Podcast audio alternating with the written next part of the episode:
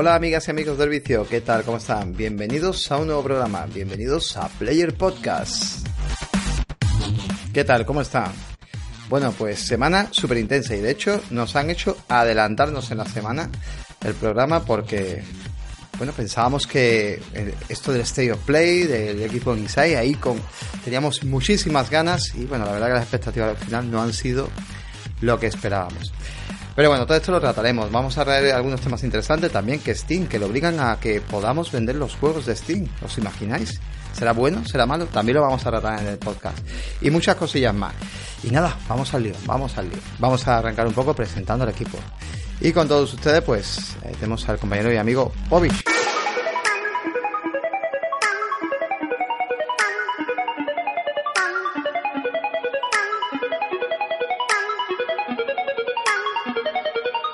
Bueno, pues como ven, Pobi no está con nosotros. Y es que, eh, bueno, va a haber ciertos cambios en el podcast y lo queremos comentar. Eh, justamente hoy Pobi, bueno, pues va a estar mm, no sabemos si ya, pero está en, proceso de aumento de familia. En breve nace su segundo hijo eh, y por ello, bueno, pues se ausenta del podcast. Tema aparte de ello, pues claro, a Pobi actualmente, pues, le estaba costando un poco cumplir con el tema del podcast. Ya sabéis que el podcast para nosotros, aunque es una diversión y está muy bien, es muy positivo el programa para nosotros, pero es verdad que conlleva muchas tareas, mucho trabajar, estamos todos siempre pues eh, trabajando que si la escaleta, que si noticias, que si recopilando, que si jugando, pues, se obligaba a jugar y prácticamente ya no estaba disfrutando de muchos juegos por culpa de intentar llevar muchos títulos para que vosotros pudierais disfrutar de, ellos. Y por lo tanto pues eh, con esto de aumento de familia y bueno pues eh, los deberes que va a tener que, que tener a partir de ahora pues se va a ausentar una temporada del podcast. No sabemos cuánto tiempo eh, probablemente pues esperemos que vuelva más pronto que tarde. Si vuelve pues más tarde tampoco va a pasar nada porque también tenemos planes con, con Pobi, igual viene con alguna sección, ya lo veremos, ya lo veremos, así que simplemente pues bueno, pues eh, lo vamos a echar un poquito de menos. Eh, seguramente lo veremos por ahí por los comentarios o lo veremos en, en su Twitter, arroba Povish y, nada, así que le damos eh, la enhorabuena, aunque todavía no ha nacido, pero bueno, ya lo comentaremos también por aquí. Y, nada, esperemos que, vaya todo bien y al menos pues se pueda tranquilizar un poco y, y, mejore un poco pues eh, su vida. Eh, eso sí, por ahí escucho un gritillo. Viene la fiesta del bacalao por ahí. Pablo Ayas, ¿qué pasa? Buenas noches.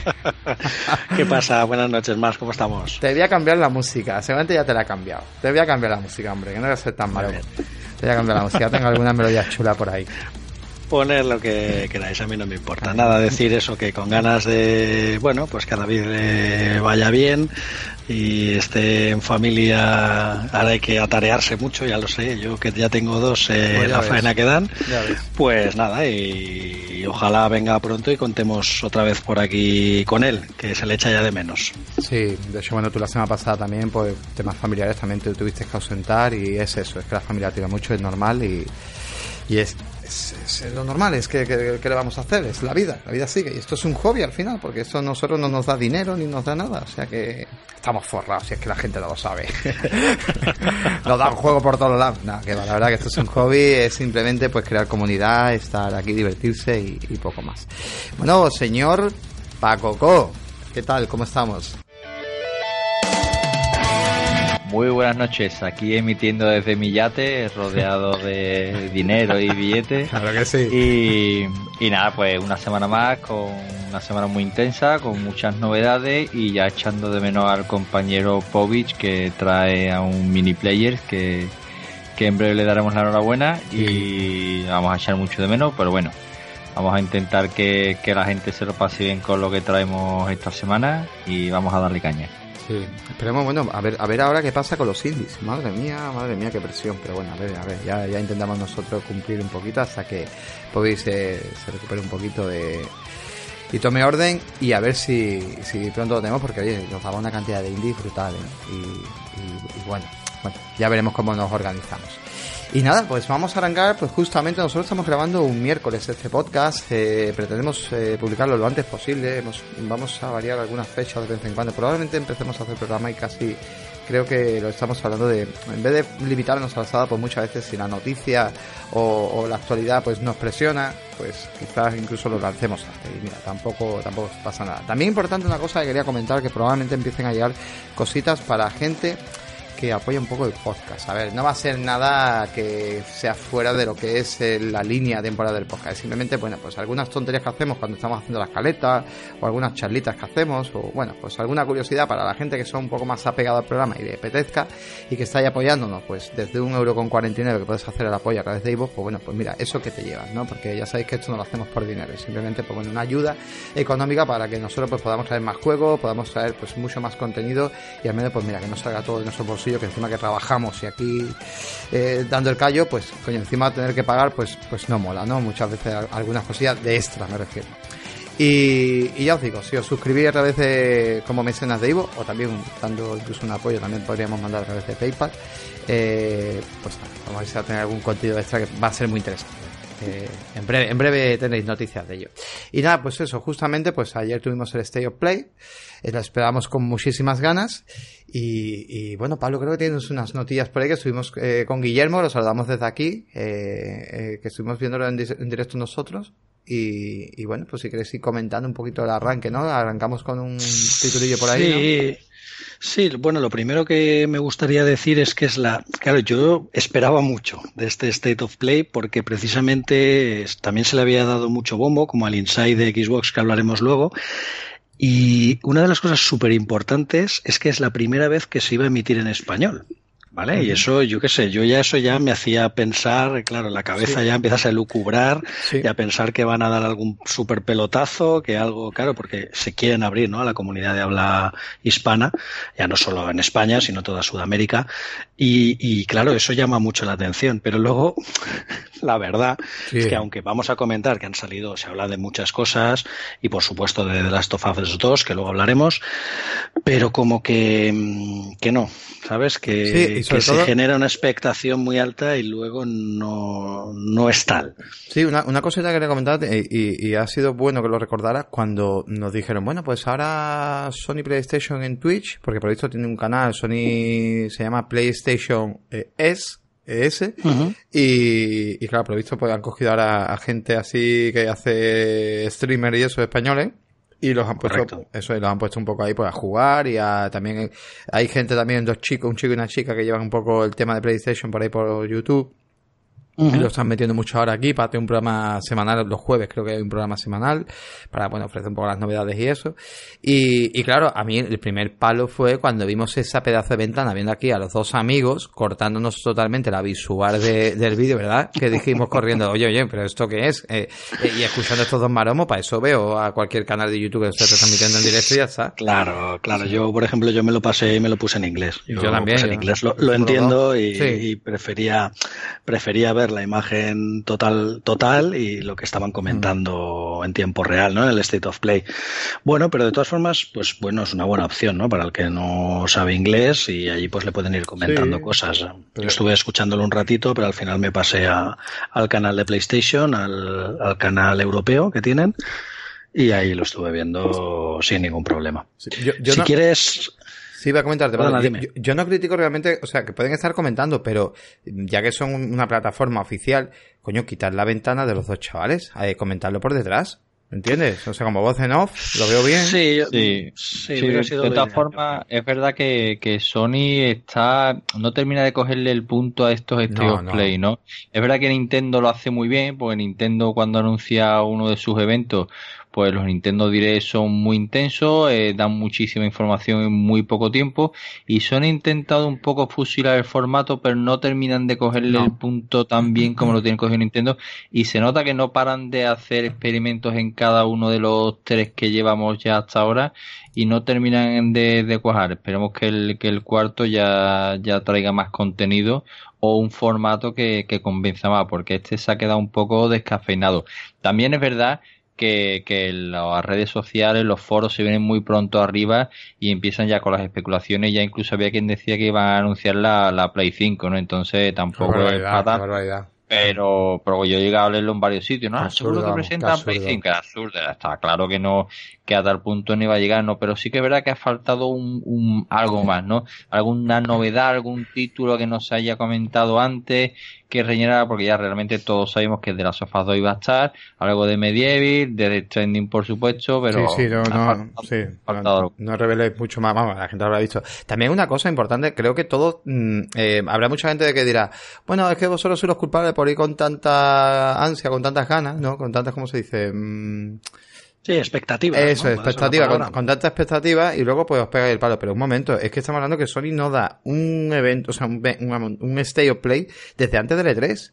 Que es mucho tiempo. y además el que hizo antes del E3 vino con bastante contenido y con juegos que no se habían visto antes, incluso ni siquiera se conocían, como por ejemplo el Iron Man de VR. Sí, además estamos hablando de que tiene Tsushima por ahí también lo está desarrollando, que tiene algunos títulos fuertes que está desarrollando y que decir, coño, que es que no habéis sacado nada, o sea, os, habéis hecho aquí una D11 para sacar lo que vamos a ver ahora y luego al final pues un vídeo que, bueno, ahora también debatiremos de, de, de Last of Us 2, eh, bueno, parte 2, eh, que la verdad, mm, bueno, ahora lo discutiremos y me parece, vamos, bueno, el Tokyo Game Show es verdad que vamos a decir que dentro de Tokyo Game Show sí es verdad que Sony ha tenido presencia, porque es verdad que ha estado ahí con el Dead Stranding, ha estado con algún otro título, pero bueno, es un evento que está mezclado, que no es suyo propio y, es una tristeza, o sea que yo pensaba en este, digo, bueno, pues a ver si aquí vive un golpe en la mesa y dice, mira, chavales, que a PlayStation 4 le queda todavía todo esto hasta el año que viene y, y motiva al menos para comprarte la Navidad quien todavía no la tenga, o yo qué sé, pero bueno.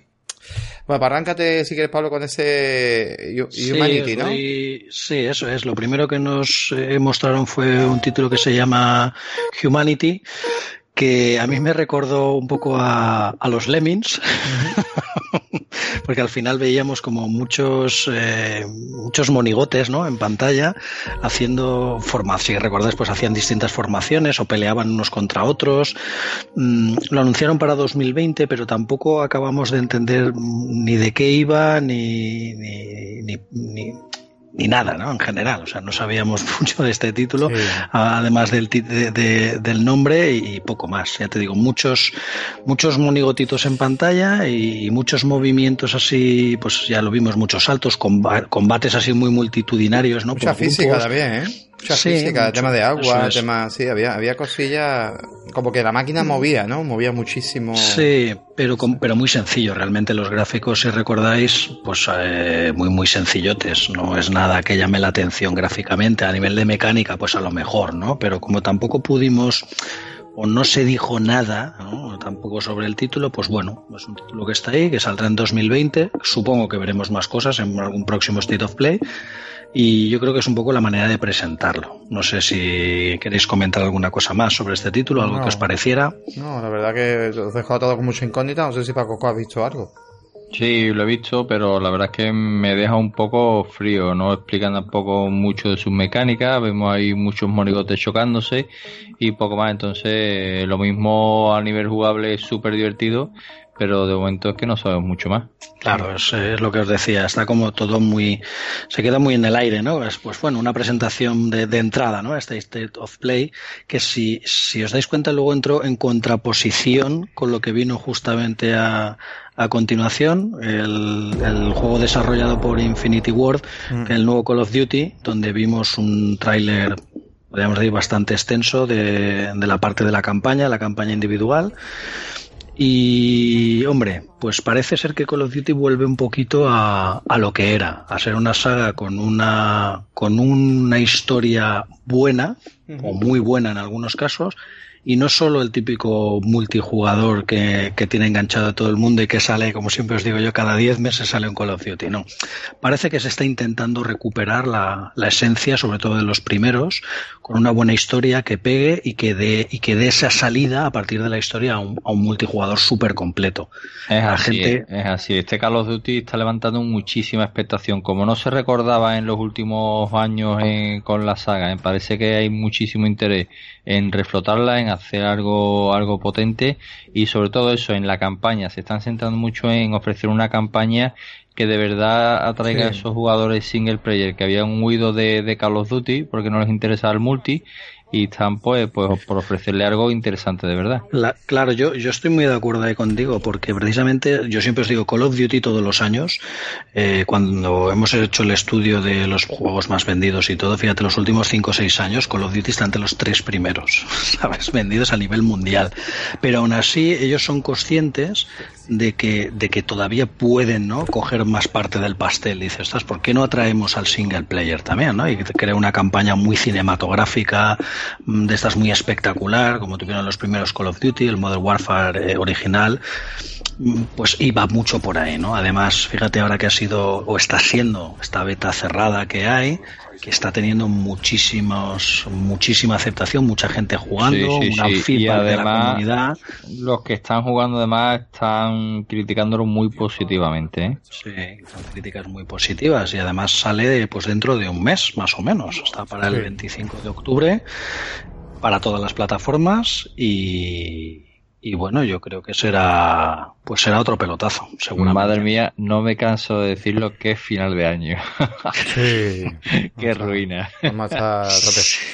La verdad que bueno, por, aportar algo, eso es verdad que bueno, pues ha vuelto, ha vuelto una campaña muy interesante para la gente que sobre todo, bueno, había mucha gente que le da la campaña. De hecho, Cabeza Freeman de Deep Assist Now es un tío que se pasa las campañas de Call of Duty y luego no juega online motiva sí, muchísimo. Le gustan. Sí, sí, lo dice. Además, hace poco creo que se pasó alguna campaña de algo, no me acuerdo, incluso de los Battlefield eh, que venían con campaña y eso igual. Decía, no, es que, es que le, mola. Y hay gente que se compra los juegos, se pasa la campaña y lo veo, lo veo interesante. Eso reforma, reforma igual que Gears of War 5 nos ofrece lo mismo, ¿no? eso te iba a comentar. Yo, por ejemplo, soy de Gears of War, me encanta la saga, pero me encanta la campaña. Yo después no soy de multijugador, o sea que fíjate. Claro, por eso, por eso decíamos siempre de analizar los juegos en su conjunto, ¿verdad? Porque al Call of Duty a lo mejor, los últimos Call of Duty, decíamos, cosas que hay gente que no, no tocaba la campaña. Yo en el Gears of War 4, por ejemplo, me pasé la campaña casi un año y medio después. Solo había jugado multi, ¿sabes? Y ya por, por decir eso, me decían, no, que está muy bien, no es muy larga, tal, y al final la jugué pero mm, es importante volver a encontrar ese equilibrio para atraer a todos los jugadores, que es lo que decía ahora Paco, ¿no? El jugador más solitario como es él, como le pasa a Paco, que es un jugador un poco más solitario y al que le gusta el multi, pero que, que puedas aprovechar el juego en su conjunto, ¿no? Sí, no, solamente por solitario, pues muchas veces por la falta de tiempo también, que, a, mí, a mí lo que me pasa ahora mismo la falta de tiempo me gusta muchísimo cuando juego un ratico online con vosotros por escucharos y eso, pero es que la falta de tiempo, es que y muchas veces dices, bueno, pues mira, eh, en online a lo mejor con los amigos que están una hora o dos horas hay que estar ahí, pero sin embargo, si estoy solo, por lo menos, mira, estoy media hora o estoy una hora, pero bueno, eh, eso que queda para mí. son momentos diferentes, pero que muchas veces por eso, por la falta, por la falta de tiempo. Bueno, tenemos un otro título, ¿no? Guatán. Sí, Guatán, sí, este que, que venía o, empezó fuerte. El, yo me acuerdo cuando estábamos comentándolo, viéndolo en directo, que empezaba ¿no? con unas letras que ponía Reconnect the people, ¿no? Vuelve a conectar a la gente y, y empiezan a salir esos gráficos eh, de, de, teteras, circulitos y empiezan a ver cosas raras y digo, ostras, pero ¿esto qué es, no? Entonces al final, pues por lo visto, por también lo que hemos podido indagar un poco, al final parece un juego bastante infantil. Es de Anapurna, que ya sabéis que Anapurna siempre suele mm, arriesgar. A mí me gusta porque arriesga, aunque a veces no le sale del todo bien, pero suele arriesgar en los títulos. Y al final esto, pues con unos gráficos simplones, con, con un toque infantil, con cooperativo, pues al final, por lo visto, es, es un juego muy de de como de ayudarse, ¿no? Unos a otros. He estado leyendo que la idea es hay una serie de pantallas y con los eh, monigotitos que te van saliendo, pues desde eso, cuadraditos, teteras, balones, y es ir consiguiendo pues eh, una, serie de puzzles sencillos, ¿no? sale para diciembre de 2019, pues bueno, puede ser un ampliar el catálogo pues para lo que hablamos también, ¿no? Hay que llegar a todo tipo de jugadores, no todo van a ser tiros y sangre, ¿no? Que es lo que me gusta a mí, ¿no? Sí, pero por, la estética, por la estética y lo que ofrece parece más un juego para, para Switch que para que para Play 4. Sí. Sí, a mí también me llamó eso la atención, que es, parece el típico juego muy de portátil, ¿verdad?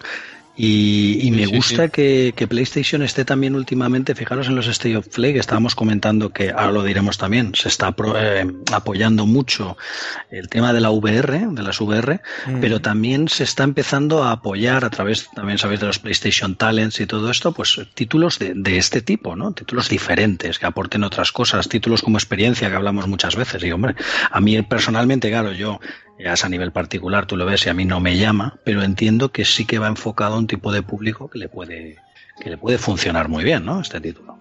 Pues sí, y donde, y, y donde sí que me quiero parar es en el siguiente título, porque ya no es porque sea de un estudio español, de Barcelona, Piccolo Studio, sino por, por la pinta que tiene. O sea, esto, esto huele, como diría Paco, huele, huele añejo a, a juegazo. Esto huele a, sí, sí, sí. Muy buena pinta, ¿eh? A que puede romper. se llama Arise. Sí, juego muy pobis, además de verdad. Arise, eh, yo cuando lo vi le dije así en broma, y digo, mira, parece el abuelo de Heidi, es verdad, el protagonista, pero al final es, eh, pues tenemos un personaje que va recorriendo el mundo para que os hagáis una idea, los que no lo hayáis podido ver, tiene una estética que recuerda pues a, no sé, a juegos tipo Rime, incluso tipo Journey, sí, sí, sí, sí, mm, muy preciosista que hablamos muchas veces, se ve pues como pues va escalando, superando dificultades, no sabemos mucho más de la historia, vemos esta persona pues que se despierta, ¿no? y empieza a andar. Y bueno, pues va superando obstáculos y, ya te digo, a nivel estético y jugable la mecánica ya se ve muy, muy, muy trabajada. Y oye, yo ya sabes que soy muy, muy defensor de y muy, muy patriota podríamos decir, pero me encanta los trabajos que están saliendo desde nuestro país, desde España. Y, este, pues, pues tenemos que seguirle ya de cerca a ver cómo sigue evolucionando, pero, pero tiene, tiene pintaza, ¿eh? Tiene pintaza este Arise. Para mí, desde luego, es la sorpresa de este State of Play. Eh, es el que más me ha llamado la atención, lógicamente, quitando de las sofás pero este es el que el título que más me ha despertado la atención de, de todo lo presentado eh, lo compraré seguro primero por la pinta que tiene porque tiene muy buena pinta y después porque me encanta apoyar a, a, estos estudios españoles que lo están haciendo muy bien ya lo hemos visto muy recientemente con Blasphemous y ahora pues este Arise también tendremos que, que apoyarle como se merece Mm. Sí, sí. Además, fíjate, eh, me entré a, ¿sabes?, a bichear en las páginas web extranjeras, ya no solo europeas, sino me metí en algunas de las japos que tengo y, y me llamó la atención que precisamente lo que tú has dicho, que en, en varias de estas webs se hacían eco de este título diciendo, oye, una de las grandes sorpresas o una de las cosas que apunta ¿no? a, título mm, así sorpresa, como pasó con Ashen, ¿os recordáis lo que pasó un poco con Ashen con la Xbox, ¿no? que, que nadie lo conocía y, de repente, pues pum, salió ese título tipo Souls y, funcionó muy bien. Y este yo creo que si consiguen mantener lo que parece que es, que es un muy buen título y con una carga narrativa buena e importante, pues oye, se puede hacer un hueco entre los grandes como, pues como has dicho, como ha hecho Blasphemous. Pues sí. Pinta muy bien. Y mirar, pues, pues con, por continuar un poquito con el State of Play, eh, lo siguiente que vimos y en lo que se está centrando mucho PlayStation ya desde hace meses es en potenciar el tema de las VR, las gafas. Mm, lo que mm, comunicaron a continuación es que el título L.A. Noir eh, de Rockstar salía ya desde ya, desde el momento que se estaba emitiendo el State of Play, salía a la venta el título y oye, la verdad es que tenía una pinta muy muy buena y además un título que lo veo muy bien porque si recordáis un poco la mecánica del juego, que va mucho de investigaciones, años 30, te tienes que fijar mucho en cuando haces las eh, cuando haces las entrevistas o interrogas a, a, todas las personas en los distintos casos, te tienes que fijar mucho en los gestos, en los movimientos, ¿no? Para, para hacer buenos interrogatorios. Oye, está muy muy bien llevado, ¿eh? Yo creo que es otro de los títulos que pueden funcionar muy muy bien en VR. Y además, Sony, bueno, sí, perdona, sí, sí. No, simplemente lo que quería decir es eso, que eh, eh, precisamente si quieres apostar por algo o potenciar alguno de tus periféricos, tiene que ser de esta manera, ¿no? Tienes que darle títulos y títulos de calidad. ¿eh? Paco, comenta, perdona. Eso, eso es lo que, lo que iba, que Sony ya ha dejado caer en diversos eventos que las VR iban a seguir estando en PS5, que iba a ser un, que iba a ser uno de sus pilares fundamentales y que, y que la apuesta sigue fuerte por las VR. Lo vimos en el anterior of Play con, con el ya mencionado Iron Man, que es un juego que nadie conocía y que, que tiene muy buena pinta.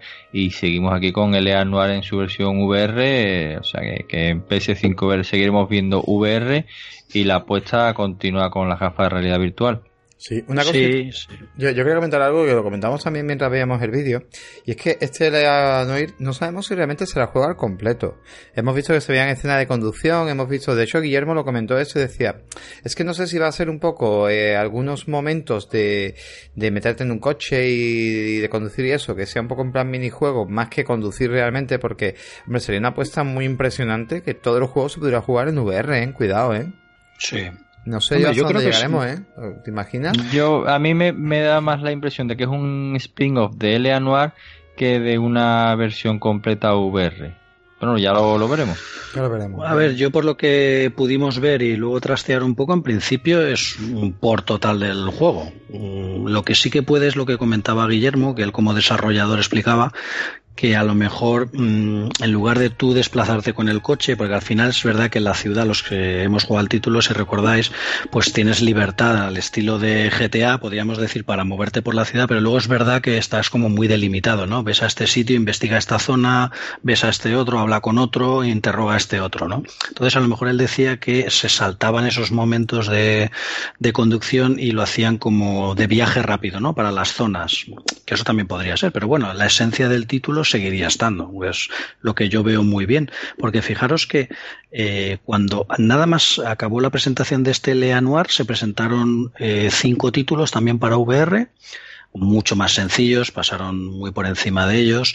Pues uno era eh, Gorn, que eran de luchas mm. así en el Coliseo, Spire 1, Stardust Odyssey, que Stardust Odyssey creo que ya había salido en Steam, luego os lo confirmaré, After the Fall y Space Channel más títulos. Al final lo que tú estás dotando es al catálogo de VR de pues de una potencia para aprovechar lo que tienes, que tienes unas gafas muy buenas a la que no se le estaba dando uso. Recordáis que en podcast anteriores hablamos, ostras, a ver si las gafas van a dejar de funcionar o las van a quitar. Y nosotros que tenemos un contacto en, PlayStation Europa, en Reino Unido exactamente, nos dijo que no, que, Sony iba a seguir apostando y que se iba a apostar fuerte por las VR, y es verdad, y es lo que ha pasado. tanto es así que ya anunció Sony para otoño que lanzó un nuevo pack de las VR, que viene con el VR Worlds, el Everybody's Golf VR, Skyrim VR, Astroboot, que probablemente sea el mejor juego de, de las VR, y el Resident Evil 7. O sea que casi nada, ¿eh? Pedazo de pack, ¿eh? Un pack muy fuerte, sí, eso, se lo habíamos comentado ya. Esto se ve que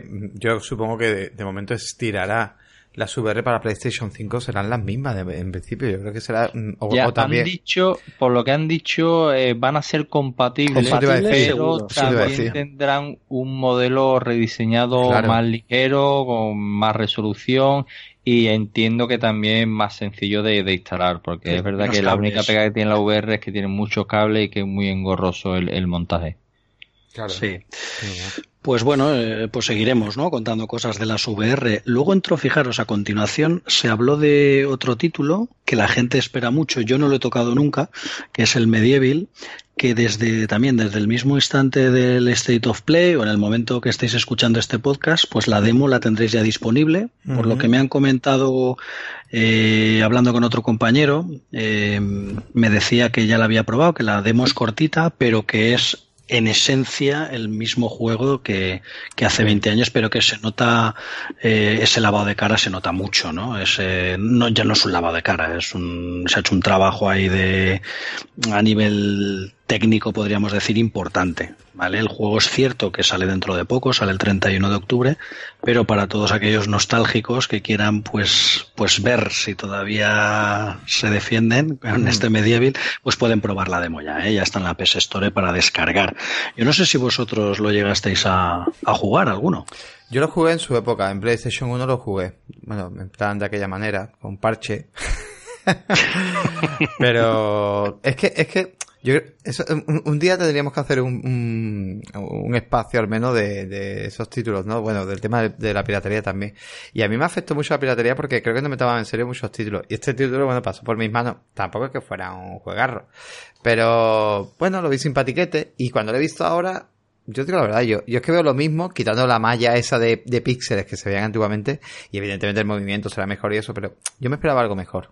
Creo que Spiro, por ejemplo, creo, no sé quién lo comentaba, pero sí, pero sí, Spiro está, se nota, se nota ha hecho mejor, trabajo, se ha hecho mejor, trabajado, claro. Pero es que mira, ya, ya que habéis hablado el tema de, del parche, yo en modo Jack Sparrow cuando me llegó la Classic Mini, pues le instalé el Medieval y lo estuve recordando, recordando, es que Uy, chiquillo.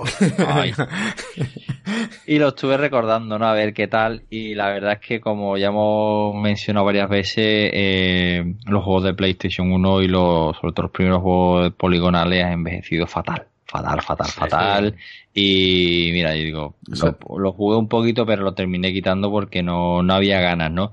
Y claro, pues este tipo de remake al juego le sientan de maravilla, que sí que es el mismo juego, pero que es una oportunidad de jugarlo en condiciones y con unos gráficos actuales. Claro, es que eso aquí parece que no, pero eso es como esa actualización del juego que a veces nos quejamos y decimos, ostras, que ahora también en esta llevamos unos años que parece que se les acaban las ideas y nos, nos traen juegos solo de remasters, que eso no es verdad. fijaros la, la, profundidad y cantidad de juegos que tenemos. Y todas estas cosas están bien, están bien. Lo que pasa es que, bueno, van enfocados a un tipo de público. Yo creo que aquí juega mucho con la nostalgia también, pero yo creo que también puede ser como una entrada para toda esta gente más joven, no como vosotros, yo sí, yo soy joven, vosotros no, ya estáis muy mayores, que, que, quiera, ¿no? Tocar estos títulos de, de pues, pues eso, de, de, principios de siglo, podríamos decir, y que, y que hombre, Medieval es un título eh, vosotros lo sabéis, reconocido como uno de los grandes, uno de los grandes no, solo de y que tenemos que tener, claro, y que tenemos que tener en cuenta que yo ahora pues cuando termine me voy a dormir a mi pirámide, pero que es verdad que hay mucha gente que ya es mayor de edad, mayor de edad, que cuando nacieron Medieval ya era un juego antiguo, o sea, ya tenía algunos años. O sea, es que hablamos de 20 años, pero es que 20 años hay gente que hace 20 años no tenía nada de videojuegos y este juego ni lo conoce. Entonces es una oportunidad también de que conozcan pues los grandes clásicos que han hecho grande a, a Sony, ¿no? Sí, a la industria en general. Yo creo que está considerado como un, como un título de culto, podríamos decir, o uno de los títulos que siempre se acuerda la gente, ¿no? Cuando se habla de, de retro. Pero bueno, pues ya lo sabéis, tenéis la demo y el 31 de octubre el, el que se anime sale a la venta. Oye, fíjate, continuando, me gustó que, que, saliera en este State of Play, sale para PlayStation, ya está en, en PC, eh, este Civilization 6 que ya llevan seis, que yo lo jugaba en, mi, eh. en, mi 3, en mi 386, jugué al primero. te dijo 86, ¿Eh? madre mía. Entonces, que no soy tan mayor, ¿eh? El que decía que era joven. Sí, sí, sí. Eh, y, y, fíjate, pero eh, me hace gracia porque viendo el vídeo, o sea, lo que es la mecánica, la esencia del juego, es exactamente la misma. Es exactamente la misma. Al final te coges una civilización histórica y desde la prehistoria, pues, pues intentar, eh, hay, hay distintos modos de ganar, ¿no? Pues conquistarlos a todos, o antes era, o llegar al espacio, o yo que sé, había varias, varias formas de hacerlo. Pues sigue siendo más o menos lo mismo, ¿no? Mucho, mucha exploración, investigación, hacer acuerdos, tratados, guerras, está muy bien. Y además una cosa que han conseguido, yo creo que ha hecho bien aquí Sony, es que trae este Civilization 6 con las dos principales expansiones del juego. Entonces directamente cuando sale a la venta el 22 de noviembre te sale el juego completo. Aquí sí que es importante, eh, o sería importante ver cómo se ha llevado el, el port para jugar en con mando. ¿No? Porque he estado mirándolo, pero no he sido capaz de verlo, si se podía aquí trastear y ponerle teclado y ratón, porque sabéis que en PlayStation en algunos se puede hacer ahí alguna triquiñuela. Mm, es verdad que, por ejemplo, en Xbox es más sencillo porque muchos ya están optimizados para eso, pero, pero estará, estará interesante, ¿no? Ver, porque es un juego muy, muy, muy de teclado y ratón, ¿eh? Entonces habría que ver esa optimización cómo se ha hecho, aunque normalmente se suelen hacer buenas, eh, buenos trabajos, ¿eh? Cuando se llevan este tipo de... Claro, precisamente eso te iba a comentar, que los controles quizá ve cómo le sientan a este juego, porque también mm. sale en Switch, y en Switch con esa pantalla táctil tiene que ser una gozada jugarlo, ¿eh? Hombre, pues mm. sí. Sobre todo si te deja y eso en la pantalla. Mm. Sí, además, pues lo que hablamos, pues estos títulos de estrategia pura y dura que eran nicho de PC, pues ahora pues se, abre a todo, ¿no? Y al final, pues es bueno para el desarrollador, es bueno para los jugadores, que es lo importante. Fijaros, y luego mm, me hizo mucha gracia cuando terminó la, esta presentación de Civilization y ya sale Kojima Productions. que ya todo el mundo, se, pone nervioso cuando sale ahí Kojima y empieza a hablar de su juego. Yo he venido a hablar de mi libro, ¿no? Como decía. Sí, la, verdad que nos dio respeto, decimos, ostras, no, más no, por favor, que ya has presentado 50 minutos de juego más no, no hace falta, no, no es necesario. Pobre Kojima, que, le, que, que, cada vez hay más haters, eh, pero yo ya sabéis que soy muy de Kojima, me gusta, me gustan los genios, me gusta que se arriesgue mm. y no me está gustando que tenga que él que salir a dar tantas explicaciones pues que el que le guste el juego que lo compre y el que no, no lo compre. Pero vamos, aquí sobre todo, si, si recordáis, en realidad del juego no se habla, sino que se habla de este bundle que sale. Sale una consola de Death Stranding, una edición especial. Bueno, sale con esas manos que vimos en La, la consola no es tan fea, pero el mando, madre mía. A ver, el mando sí que de decir a mí personalmente, a ver, yo es que tengo un problema con los mandos de PlayStation que a mí me parece un mando pequeño, ¿no? Entonces, eh, yo prefiero un mando, para mí el mando de Xbox es óptimo para jugar, y el de Play, pues si fuera un poquito más grande, mejor, pero bueno, te apañas igualmente. Pero es verdad que el mando lo han hecho eh, o han querido hacer una imitación de, del bebé este que lleva la cantimplora, el protagonista del juego, mm. ¿vale? Y ha quedado una cosa un poco extraña. Es verdad que hay gente que le gusta, gente que no. pero bueno. globo total, además a mí es que me gusta que cuando se, se lanza una edición limitada de una consola, me, a mí me encanta que el mando vaya a juego con la consola. Y aquí como que la han hecho distinto, el mando lo han hecho amarillo transparente y la consola pues no han esperado a que se seque y la han cogido en el momento y se le han quedado las huellas y ni me gusta el diseño de la consola ni me gusta el mando, para que nos vamos a engañar. sí, porque la consola al final es blanca y negra realmente. Es verdad que las manos, se ven las manos ahí, eh, digamos que en, el, en parte del contorno de las manos están eh, los continentes, tiene algunos detallitos, pero es verdad que está como muy desaparejada de lo que es el mando, ese amarillo traslúcido raro con una especie de, de bebé dentro. A ver, desde luego es, eh, pues es un exclusivo y seguro que habrá gente que le va a llamar la atención. Pero bueno, mm, pues es un bundle que sale ahora con, de oferta para el juego, ahora que sale en noviembre y pues bueno, mm, yo también esperaba eh, que saliera igual que para The Last of Us 2, seguro, seguro, seguro que sacarán una consola y un mando exclusivos, lo tengo claro. Pero bueno, Kojima ya no mostró nada más. Eh, en, a, favor, en a favor que quería decir, eh, que, la verdad que la gente, no sé si lo llegamos a comentar en el podcast anterior, pero la gente es un poco puñetera con este juego porque creo que deberían de dejar un poco la, creatividad, que lo hemos hablado mucho fuera del podcast, ¿verdad? La creatividad del autor y dejando ya de tanto rollo, coño, dejar que, o sea, que, los directores eso, ¿no? Hagan su, su juego y hagan sus proyectos y su rollo y que salga lo que tenga que salir, que, que claro, y, hace falta mucha creatividad en el mundo del videojuego, coño, mucha innovación. Pero escucha, y, que si, eh, si siempre vemos que muchas de las. Mira que nosotros nos movemos en comunidades de, de, jugones y siempre se habla de que parece que falta, ¿no? Falta ingenio. Pues es que este juego es como este, este es como este otro. ¿eh? Y bueno, pues uno que está intentando innovar y hacer algo diferente, bueno, vamos a dejarlo trabajar y luego ya lo probaremos y veremos lo que hay. Yo creo que para bien o para mal el juego no dejará indiferente a nadie. Así que habremos el señor Kojima que nos trae. Pues Oye, y luego sí que sí que me gustaría eh, pararme un momentito en el siguiente título, ya llegando hacia el final de este State of Play, que yo no lo conocía, pero me ha llamado mucho la atención, que es este título llamado After Party, que es como una aventura en 2D, parece un point and click, que básicamente el argumento es nos tenemos que llevar de fiesta al diablo. básicamente. Muy, bueno, muy bueno.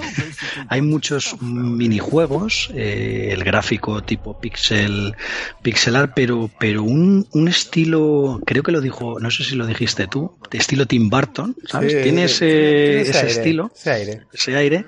Luego es un, eh, el estudio, cuando fui a revisar quién es el estudio encargado de este After Party, es Night School Studio, que son los de Oxenfree, es este título galardonado, un título indie muy, muy galardonado. Ojalá estuviera Para hablarnos de él, porque sé que lo ha, lo ha tocado y, le gustó mucho. Y bueno, pues parece, pues eso, estos títulos diferentes que la gente puede decir, no, pues otro título pixel art. No, no, pero cuidado. Vamos a mirar la mecánica. Fíjate, es tipo conversacional, tipo point and click, eh, esos minijuegos que hay. No sé, se ve una aventura 2D, pero muy diferente, ¿no? Entonces, esas cositas. muy llamativo, muy llamativo. Un diseño artístico muy propio, ¿verdad? que tiene una estética muy chula, muy que a pesar de ser un juego en 2D y un juego así pixel, pero, pero gráficamente lo ves y está muy chulo. No es el típico juego con estética retro 16 bits que está tanto de moda a los inicios, sino que es un juego que gráficamente es muy resultón, muy bonito y que además la temática, pues irse de fiesta con el diablo, que mejor plan, ¿no? sí, por eso yo te digo que el, el Arise, el, Arise que hemos comentado antes del estudio español Piccolo Studio y este After Party de Night School Studio para mí han sido esas, eh, eh, esas cositas que te quedan buen sabor de boca. Decir, mira, oye, pues esto tiene buena pinta, ¿no? Es decir, se siguen haciendo cosas diferentes y que pueden pues llamar la atención del usuario.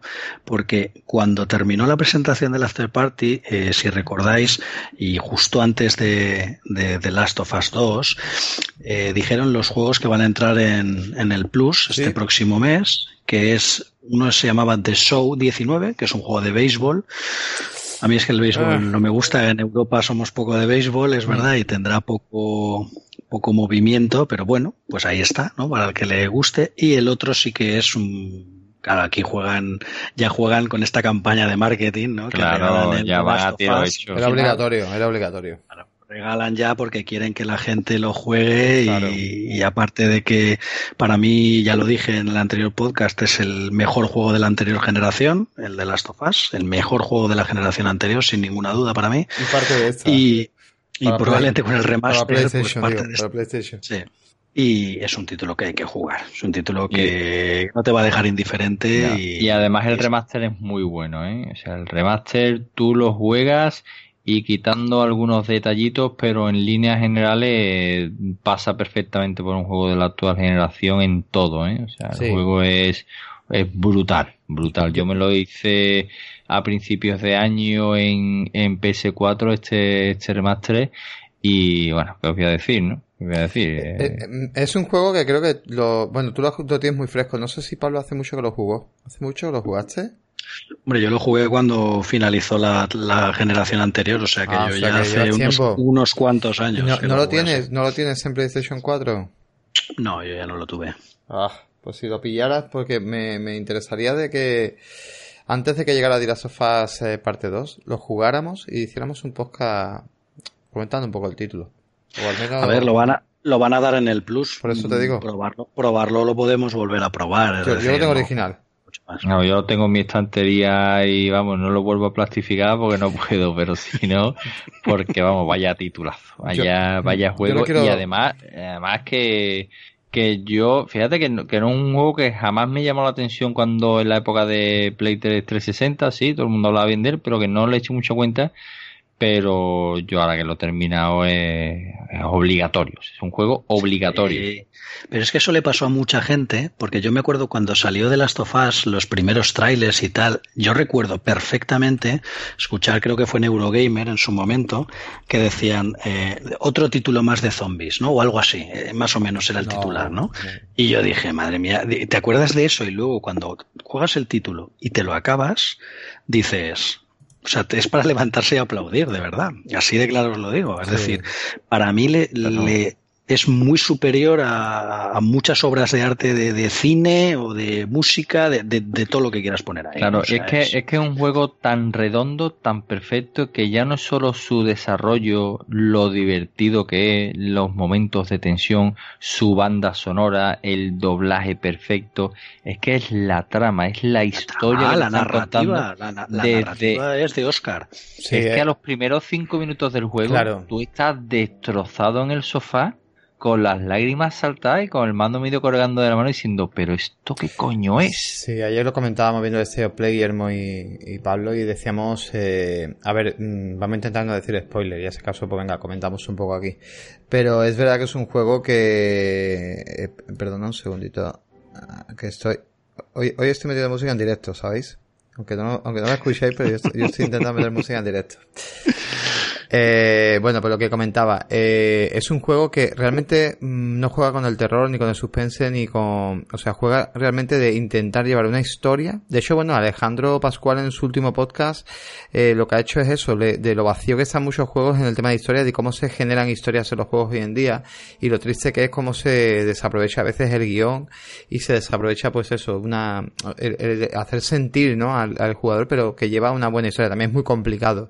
Y la verdad que aquí Naughty Dog pues con sus trucos y sus cositas, pero lo logra. Y en of Us lo que te quedas realmente es con esa historia y con ese desarrollo de personaje y ese, y ese cariño, ¿no? O sea, eh, cómo te ves a eh, nada más empezar eso lo que estás comentando, eh, pues esa pérdida que tiene él y, y, cómo la vives representada en un videojuego, que te impacta que tu propio personaje protagonista, que eres tú, decir, bueno, pero, pero ¿a dónde llevamos esto? O sea, mm, estoy jugando y esto me pasa ya nada más empezar, ¿de qué, de qué va esto, tío? O sea, ¿por qué tengo que sentir yo esto? Muy bueno. Exactamente, y después cómo se va forjando la, la relación entre Joel y Eli, cómo la van eh, dando giros, muchas vueltas a lo largo de la trama. la verdad eh, es que a, nivel de ejemplo de, de historia llevada en un, en un videojuego, eh, de la sofá es de lo mejorcito que hay que hay en la historia, ¿no? Es que no. hablamos de 2000. ¿cuándo, ¿Cuándo salió este juego? ¿En 2012? ¿2011? Porque en 2013 salieron las nuevas consolas, ¿no? Fue de final de final de los últimos títulos de la anterior generación. Pues 2012 sería, creo yo, más o menos. Y otra cosa, de hecho, bueno, estoy viendo ahora mismo eh, 2013, pues 2012-13 ¿eh? estaba la cosa. O sea, yo creo que prácticamente salió este título y poco después salió PlayStation 4. Y, y la verdad que para esa fecha, que estamos hablando que ya han pasado años, también Ellie era un personaje muy avanzado a su época. Hablamos ya de una chica con un protagonismo y una forma de ser y una personalidad que en el DLC nos sorprende bastante, quien lo haya tocado. Eh, que de, bueno, todo el mundo lo sabemos porque se ha visto en el tráiler, ¿no? Que, que se vio en el E3 famoso dándole besos a la chica, una chica lesbiana. Eh, es muy impactante, ¿no? De, de, empezar ya con una sexualidad también en esa época, que verla en los videojuegos me refiero reflejado, que en el cine estamos hartos de verla y que es algo natural hoy en día, pero bueno, los videojuegos era un poco más ese tabú, ¿no? Ese rollo y, y intentar explicar ese personaje y además un personaje que prácticamente ha nacido en un mundo ya distópico y, y, y bueno, diferente, ¿no? A, lo que... No, claro, claro, es que fíjate, entrando ya un poco en, el, en lo que vimos en este tráiler de The Last of Us 2, que hoy hemos tenido un, un buen debate en el, nuestro grupo de Telegram sobre si había habido spoilers, si no. A ver, yo digo lo siguiente, independientemente de lo que se haya visto, ¿vale? Que, que ya vemos que hay zonas más amplias de exploración, zonas a caballo. yo no voy a decir nada. Yo no voy a decir nada. Se ve, pues eso, más zonas más amplias de exploración. Ella va a caballo. Eh, hay momentos oh. impactantes de combates. Oh. Yo, lo que yo sí, sí quiero decir es que independientemente de lo que se haya visto, vosotros tenéis que pensar que todas estas superproducciones se miden muy bien lo que se enseña, ¿no? Sí. Entonces ya la gente, no es que ya me han enseñado, ya, ya sé todo el juego. No, no, no, perdona.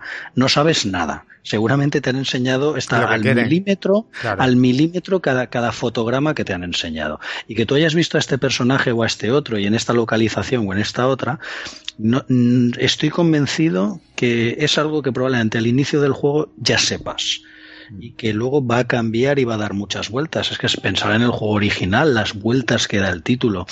Y este va a pasar exactamente igual. Entonces, independientemente de eso, decir que gráficamente, porque ya leo unas tonterías por ahí, ya leía que si downgrade y tal, incluso de páginas de, de Sony. Y bueno, unas tonterías, yo lo he visto y me he vuelto a ver el vídeo y yo diría que más, de down, más que downgrade es upgrade, ¿sabes? Se ve a un sí, nivel sí. brutal. La gente es muy puñetera viendo un streaming, por favor, estáis viendo un streaming.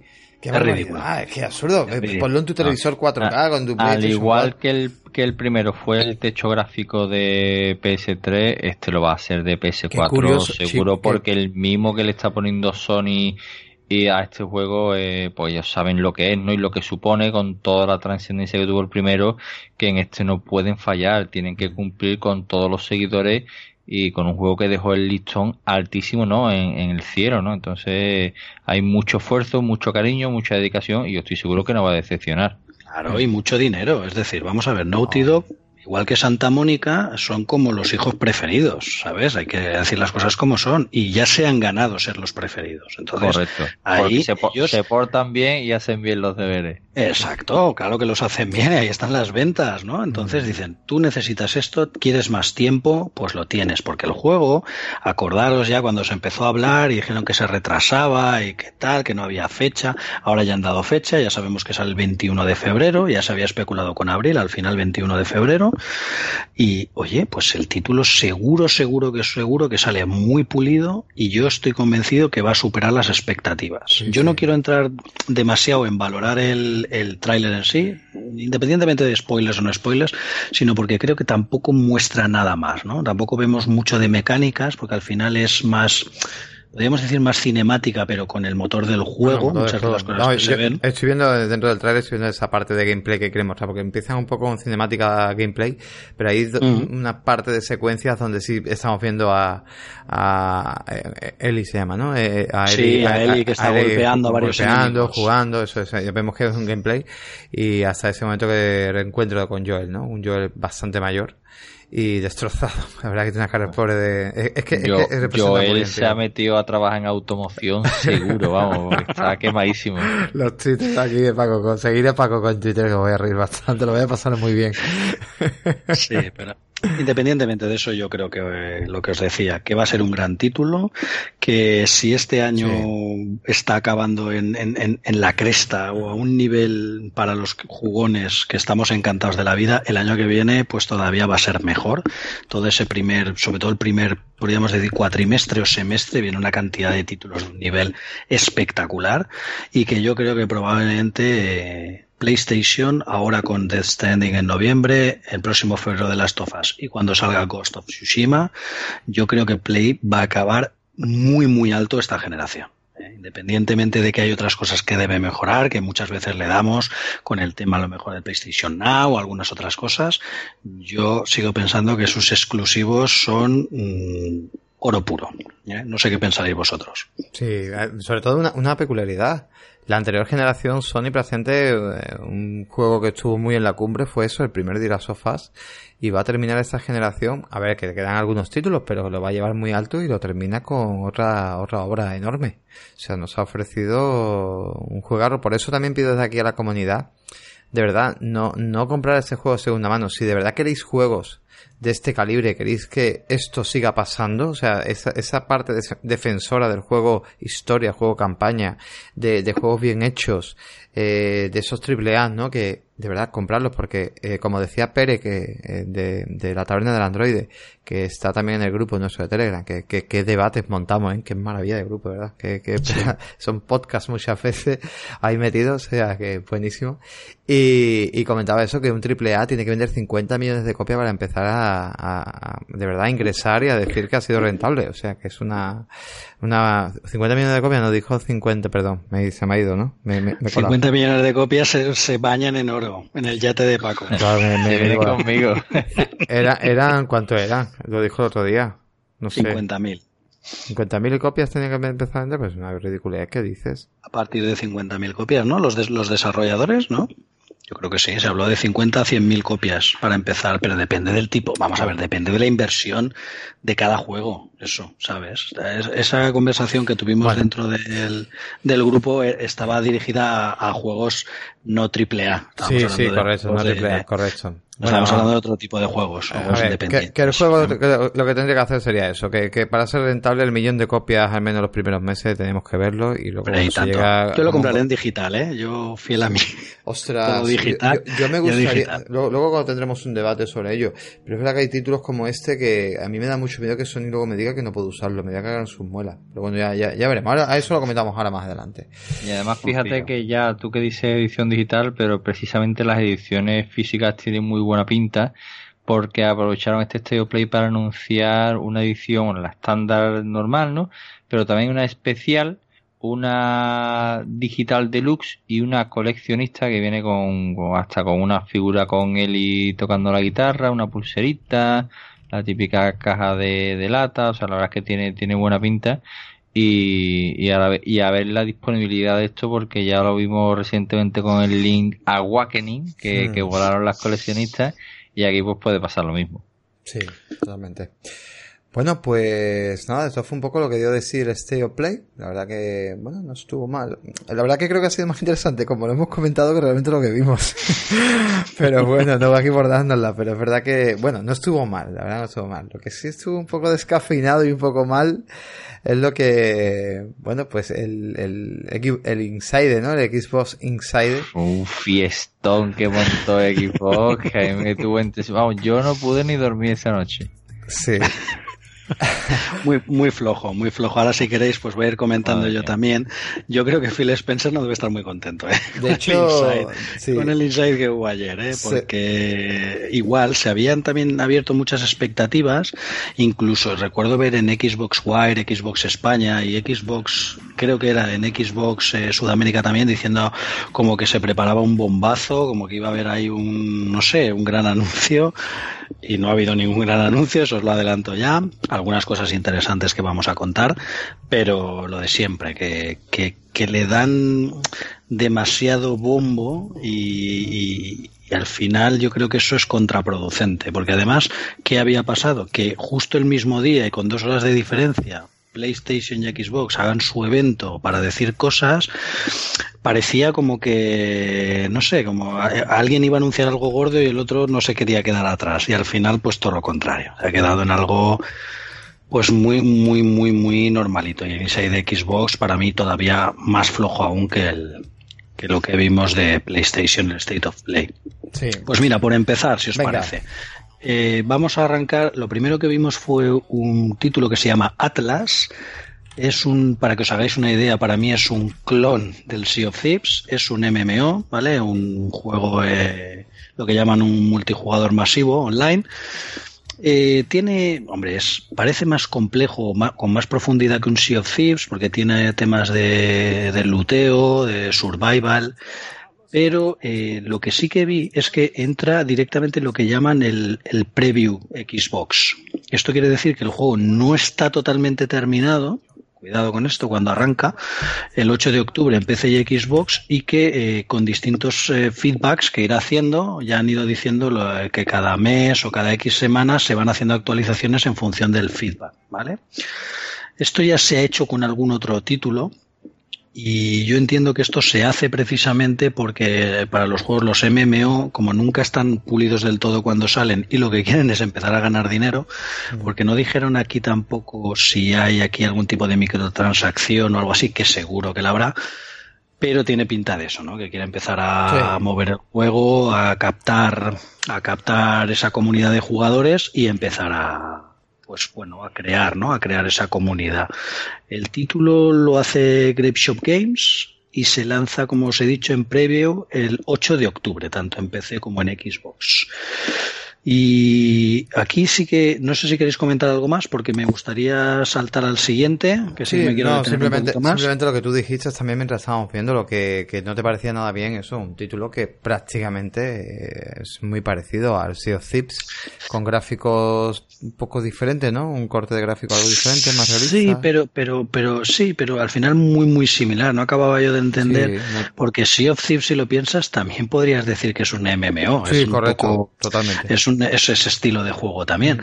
Entonces, mm, bueno, mm, no es que no me pareciera bien, sino que veía que era demasiado igual al otro, ¿no? Para, para sacarlo igual en Xbox y PC. Y si of ya sabéis que ahora tiene una comunidad muy asentada, un juego que empezó siendo un juego sin acabar, totalmente a medio hacer, y ahora tiene una comunidad tremenda de jugadores, varios millones, no sé si estaban ya en 5 o 6 millones de jugadores eh, habituales, simultáneos, ha llegado a tener puntas muy altas. Entonces, pues claro, pues ahora sale este Atlas, veremos a ver hasta dónde, hasta dónde llega. Y yo sí que me gustaría pararme en el siguiente, el, Children of Morta, que sale el 15 de octubre, que para que os hagáis una idea es una especie de juego al estilo Diablo, ¿vale? Con una estética pixel, lo que llamamos una acción RPG, con hack and slash, una especie de vista también así isométrica, y al final es el típico juego que yo le lo veo con mucho potencial para jugar en cooperativo. Lo típico de derrotar muchas mazmorras, recoger muchos ítems, mejorar.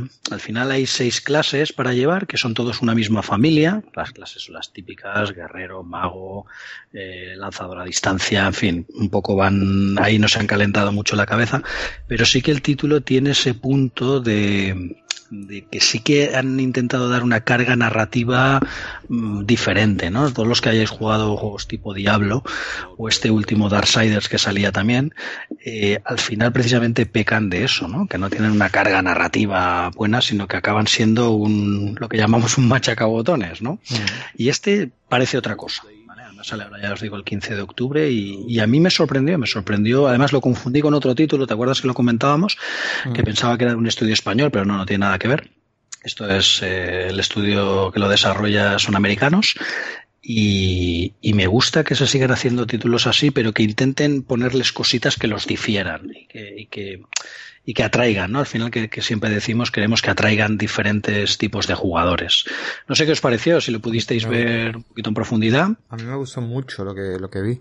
Lo que no sé si Sui, este juego, no sé si Paco Paco Co, ¿lo has visto?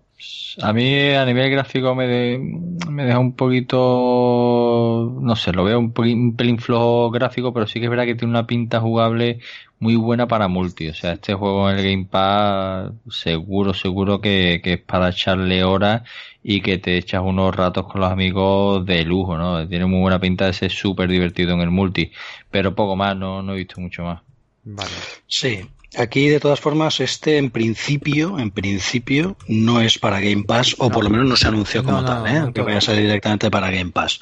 Y luego fijaros en donde yo tenía todas las esperanzas puestas en este Inside, que era cuando iban a hablar del Cloud, ya sabéis, lo del juego en la nube de, de, Microsoft, es cuando casi, mira, me, me tiraba yo por aquí por el balcón.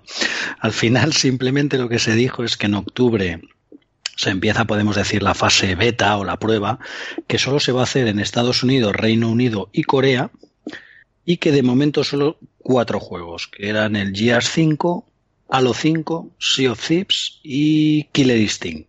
¿Vale? Eso que también se va a implementar primero en dispositivos Android y que eso es todo lo que nos contaron de Xcloud y todos que estábamos pues deseosos de ver más cosas de, de probar incluso que hubiera salido ahí pruebas en directo por supuesto que se hubiera probado en más países Estados Unidos Reino Unido y Corea han cogido lógicamente uno de cada podemos decir de las tres zonas por excelencia de juego no pues, eh, Estados Unidos Europa aunque los aunque Reino Unido no nos quieren mucho a los europeos y Corea, la parte asiática, pues bueno, mm, pues vamos, lo van a probar ellos, ¿no? Van a ser ellos un poco los primeros en. Sí, lo, podremos ver a través de las webs especializadas un poquito a ver cómo funciona.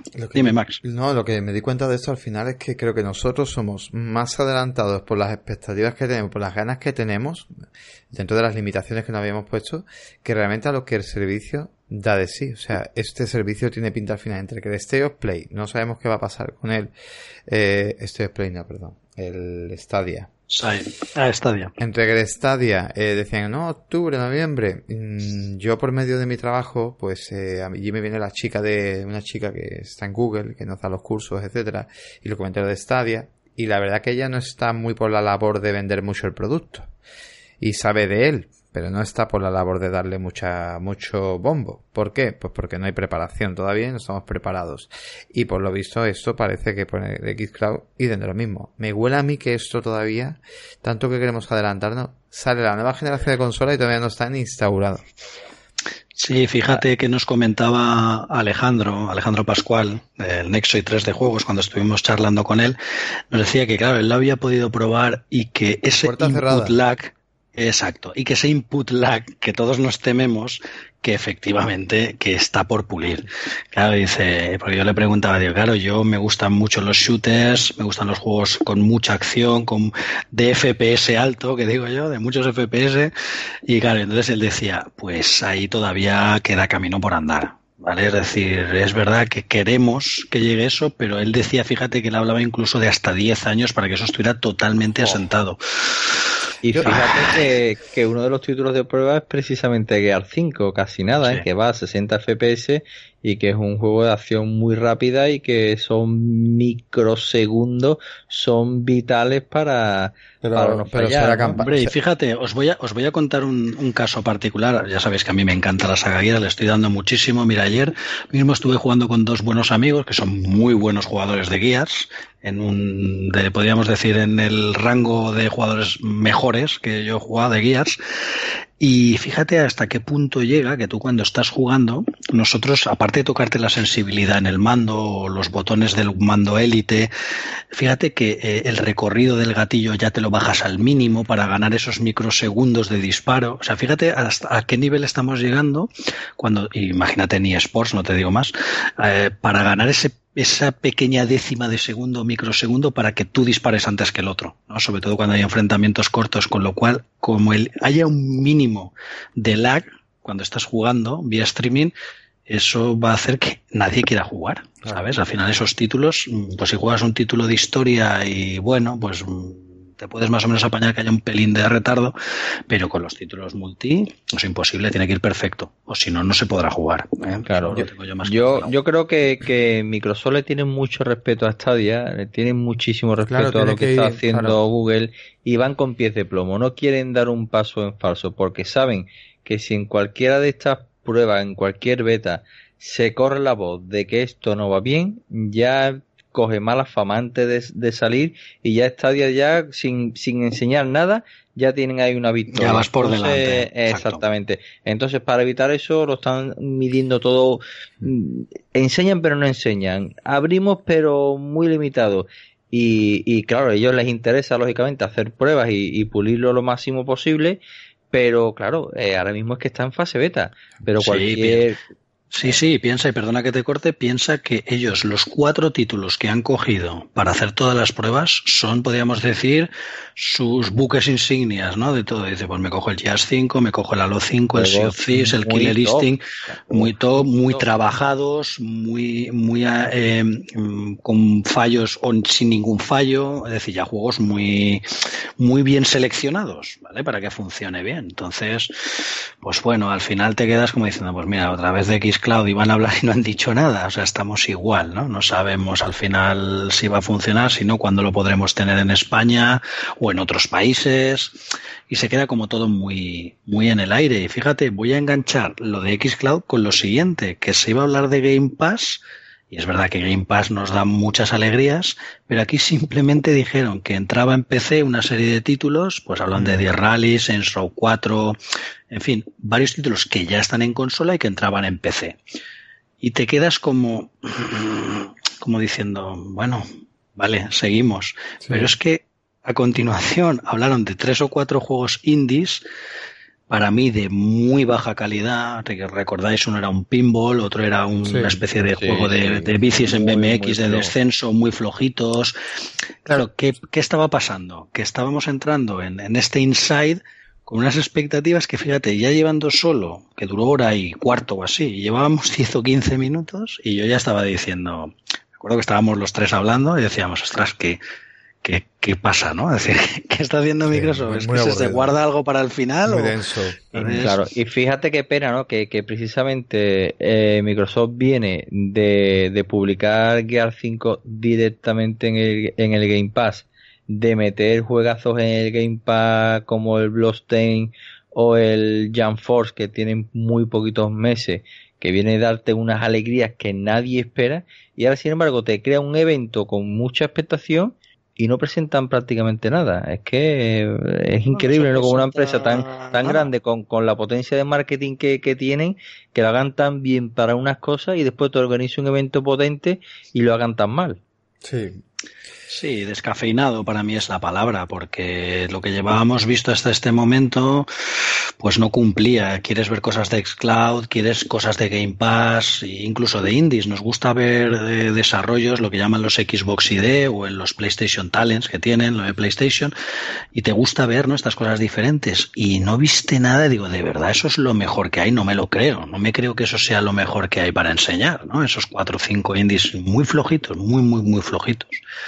Luego sí que es verdad que empezaron, digamos que empezaron a saltar y, intentaron ya meter aquí pues juegos ya pesos pesados, ¿no? A lo mejor ya más triple A, porque por ejemplo, si recordáis a continuación, se habló de Vein, este título de vampiros al estilo de Bill May Cry, que sale ahora a finales de este mes de septiembre, creo que sale el día 27, ¿no? Creo que sale esta misma semana, me parece recordar.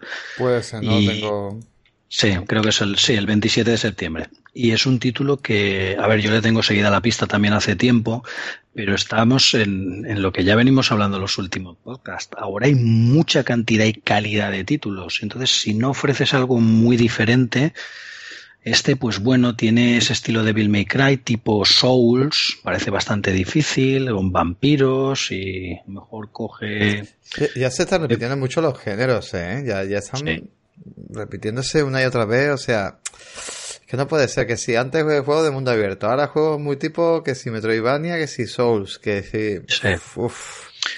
Bueno, lo que vende al final también sabes ah, que, que, apoya, que apoyan también las distribuidoras y las grandes plataformas, también lo que vende, que nos decía ayer Guillermo, ¿no? Dice, yo arriesgo eh, mi título y quiero hacer esto, pero que llega el, el distribuidor de turno y te dice, no, no, mira, es que esto si lo pones aquí, le ponemos los micropagos y le hacemos no sé qué, mañana te lo saco. Pero tú no quieres hacer eso, ¿no? Entonces, por eso que os decía antes a Kojima, dejarlo trabajar, dejar que haga lo que quiera, ¿sabes? Y, ojalá le vaya bien. Y este Code Vein seguramente será un gran título, pero por la pero por el momento en el que ha salido pues seguramente pues a lo mejor le pasa un poco como le está pasando a Borderlands que no está vendiendo todo lo que debería de vender que yo creo que no sé quién lo dijo no sé si fue precisamente no sé si lo dijiste tú más o lo dijo Antonio de Cabeza Freeman de The Pastis Now. Alguien lo dijo en algún podcast que probablemente esa concentración de superjuegos que estamos teniendo septiembre y al mes de octubre a alguien le pase factura. Borderlands no está vendiendo mal, Ahora volveré a revisar las, las listas, pero no lo he esperado. O sea, se esperaba vender más, ¿sabes? Porque al final son. yo quiero jugarlo, pero yo no tengo tiempo. Claro. Y el, y el calendario que nos queda de aquí a finales de año, estoy seguro de que va a haber grandes títulos que se peguen eh, que se choquen, que se estrellen porque no vendan lo que ellos esperaban, porque es que mm. no hay economía para tantos juegos. Es que al final hay que seleccionar y es una pena. Pero hay muchos juegos que pasen con más pena que gloria, eh, injustamente. Pero es que no se puede con todo. Pero muchas veces no es el precio, ¿eh? Te lo digo en serio. No, no, no, por, la cantidad y por el tiempo, se junta todo, ¿eh?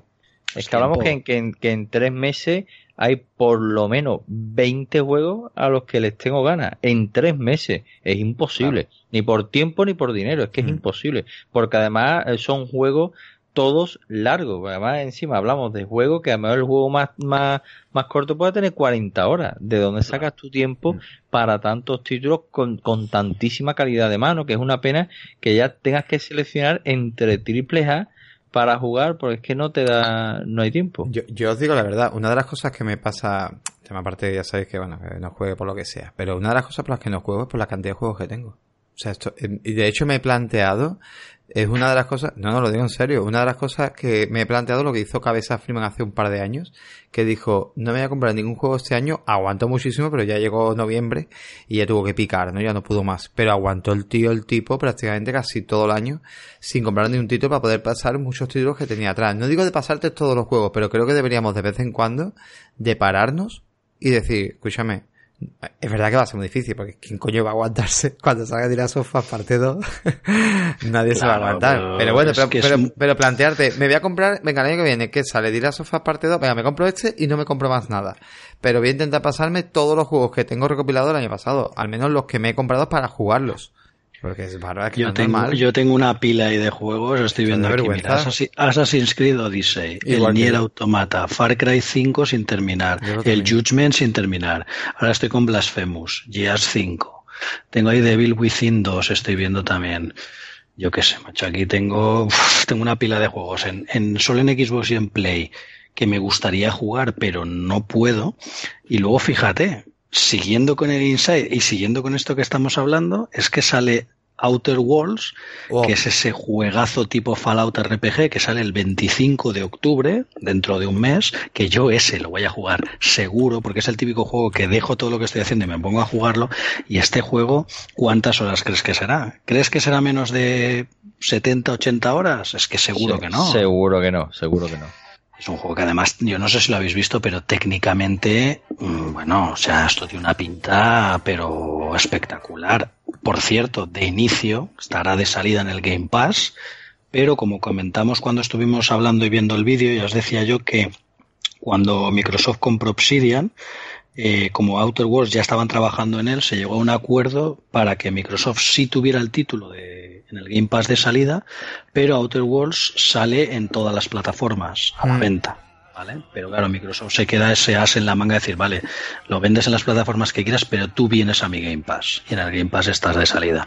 Entonces, digamos que ahí es donde es- esos golpes que va pegando Microsoft para ganar, ¿no? Quiere ganar esos adeptos y ganar gente en el Game Pass, que al final es lo que está haciendo este final de generación. Sí, eh. quiere clientes, quiere esos clientes. que Sí, eso lo comentamos, que podía dar mucha rabia, ¿no? De que salga en PC, salga en, en PlayStation 4 y diga, sí, sí, pero es que, bueno, en PC no, en PC también sale Game Pass. Y, y que eso que diga, es que si te compras una Xbox o tienes el PC, el Game Pass, este título, pues lo juegas dentro del servicio. Y La verdad que es una de forma. hecho, lo comentamos en este Inside, ¿no? Que estábamos viendo el, el vídeo del, Mm. del juego este del Diablo, ¿cómo se llama? Eh, Sí, el que acabamos de hablar, el After... After Party. El After Party que decían, bueno, pero si esto ya lo hemos visto en el, acabamos de ver en el de Sony, lo acabamos de ver en Sony, pero la sorpresa era que iba directamente al Game Pass, ¿no? Con Eso lo que es, ahí muy importante. pegan otro golpe más de efecto importante. además lo tomamos, nosotros fuimos malos, ¿verdad, Pablo? Y empezaba a decir, va- vaya bofetada porque dice, coño, es el mismo tráiler. Dice, sí, sí, será Es el mismo, vídeo. El mismo El mismo vídeo, el mismo, mismo clavado. O sea, gota de. Dice, qué tontería que Microsoft aquí poniendo. No, no, pero hay una diferencia. Es que está incluido en el Game Pass. Claro, Hostia, Game, Game Pass incluido. da- da- da rabia, "Ah, rabia, cuidado, da rabia, cuidado". da rabia. Dice, ostras, qué fuerte. Pues sí. Sí, entonces, pues, pues lo dicho, este Outer Worlds que sale el 25 de octubre, pues oh, titulazo. Titulazo para mí de lo mejorcito de, del Inside, aunque ya hemos visto bastantes cosas, pues bueno, mm, sigue alimentando ese hype para los que nos gusta esos mundos abiertos y esos juegos tipo Fallout que nos encantan, esos RPGs. Y yo creo que este además es de los que funcionará bien. Volvemos a, a lo de siempre, ¿no? ¿Qué, qué final de año llevamos? Y fijaros que luego anunciaron una cosa que están haciendo en todos los Inside, que en todos los Inside o anuncian mandos nuevos o anuncian bundles de consolas. En este caso sacaron un- una consola que la llevaba el Forza, los Forzas, pero con los DLCs estos que han salido de Lego, que varios compañeros del grupo los han comprado. Pues bueno, pues otra X, pues no será por Xbox y mandos. Eh, Otra cosa no, pero Microsoft saca mm, Xbox de todos los colores y de todos los juegos y mandos de todos los que quieras. Pues bueno, aquí salió uno más. Y luego, si queréis, vamos a comentar ya lo que queda, que son unos cuantos títulos, un poco por encima. Eh, hablaron de. Llevan a, a Xbox también el Trópico, la sexta parte. Sí.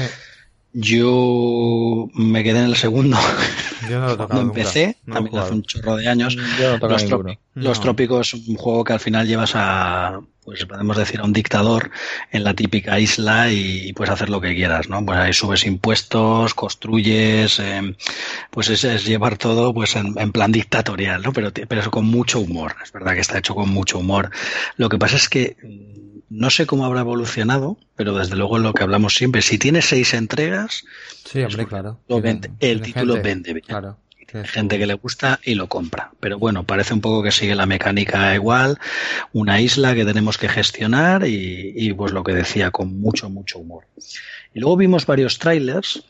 Salió Gorre con Breakpoint, que salió el actor eh, John Berntal, que muchos lo conoceréis por sus dos primeras temporadas en The Walking Dead. Y bueno, pues hablaron un poco de la historia, el cooperativo, volvieron a hacer hincapié en que es el primer Gorrecon que tiene el, player contra player, uno contra uno.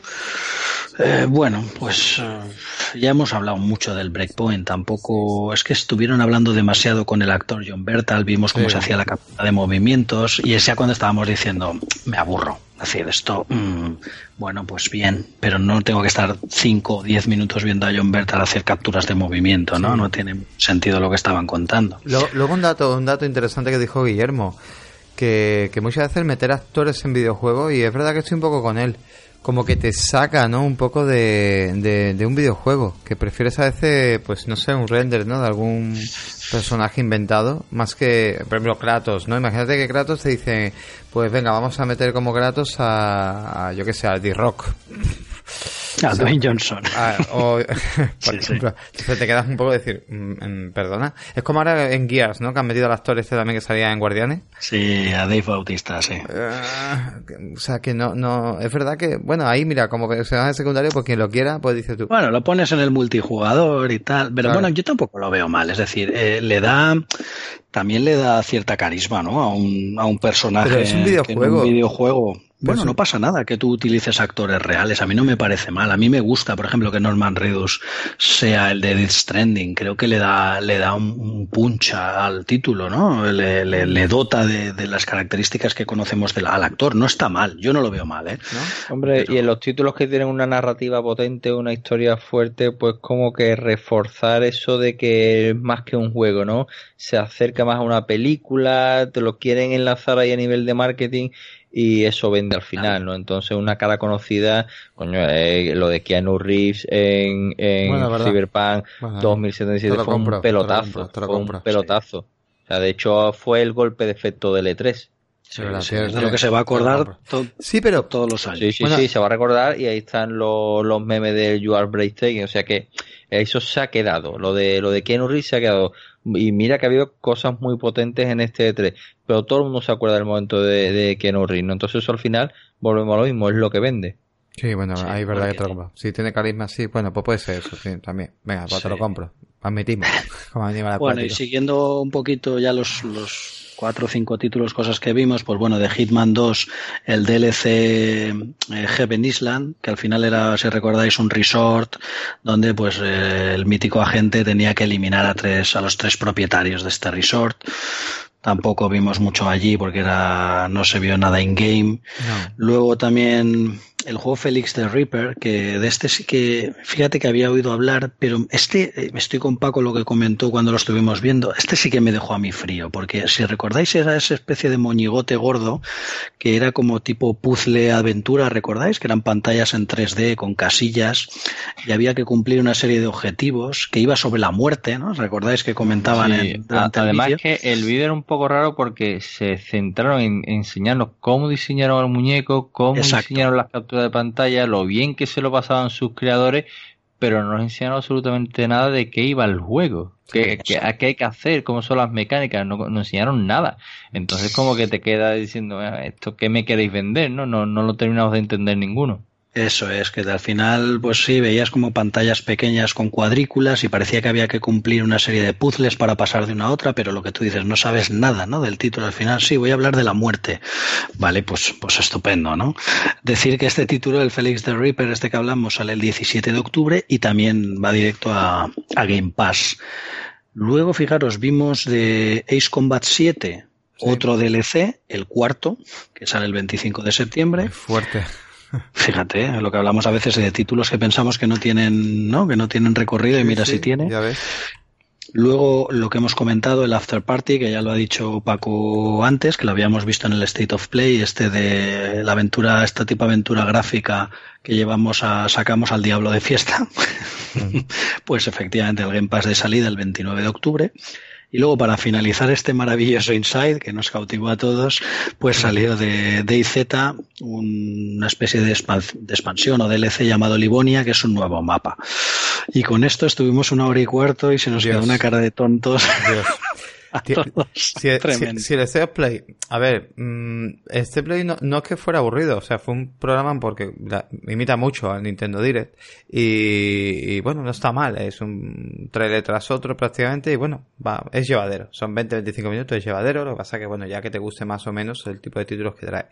Y además pues intentan eso, dar títulos para todo el mundo y quizá, bueno, este Play la crítica más que nada es, oye, que llevas mucho tiempo sin publicar nada, no me hagas esto. O sea, sí, un día sofás parte 2, pero muy light, ¿no? O sea, vimos mucho, pero mm, como que el jugador, eh, como que los jugadores esperábamos otro gameplay así de dos, tres minutitos, toqueteando, viendo algo palpable, pero bueno, nos quedamos un poquito así que ya llegará, supongo. Pero eh, el, el inside de, Xbox tiene que cambiar el formato obligatoriamente porque no, no, no, es, no es mal el enfoque que quieren darle, pero es que no, no lo hace. Hay, hay falla algo. O sea, es muy denso, el jugador quiere más acción, más, más movimiento.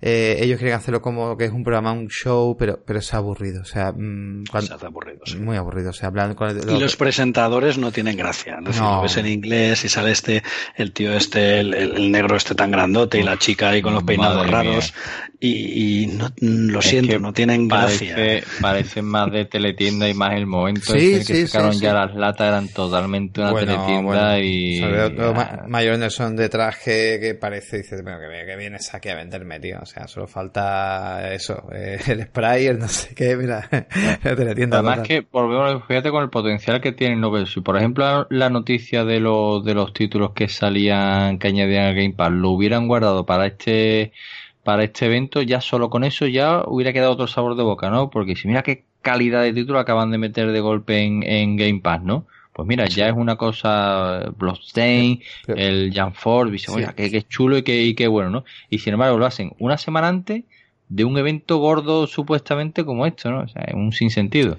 Yo, yo, no, yo no sé si os acordáis de, de un, un, canal en España que se llamaba Booth, ¿Os acordáis de ese canal? el canal, uff. Un canal llamado me acuerdo, del, eh, me acuerdo del, juego de la Play, pero del canal. Bueno, pues había un canal en ¿eh? España, que sobre todo venía por, por bueno, por, por, canales de estos que te metían de, de los paquetes de canales estos que te metían, que ahí también nació Paramount Comedy y todo eso. Y Buzz era un canal muy enfocado, ¿tú te acuerdas de ese canal, Paco Con el manga? Yo no. Bueno, pues yo... Ah, bueno, sí, sí, sí. sí claro que se llama mucho manga. Bueno, pero era un canal que se llama mucho manga y también echaban a veces cosas de videojuegos. Y todos los lunes por la noche echaban que si de verdad si algún oyente ahora mismo se está acordando de esto, que por favor nos escriba y diga, ¡ay, me acordaba de eso!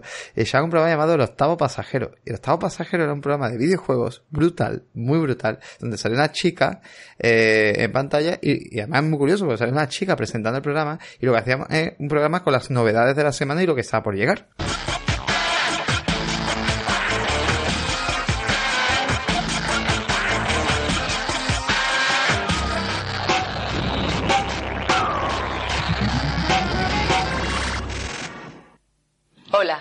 Habéis llegado al octavo pasajero.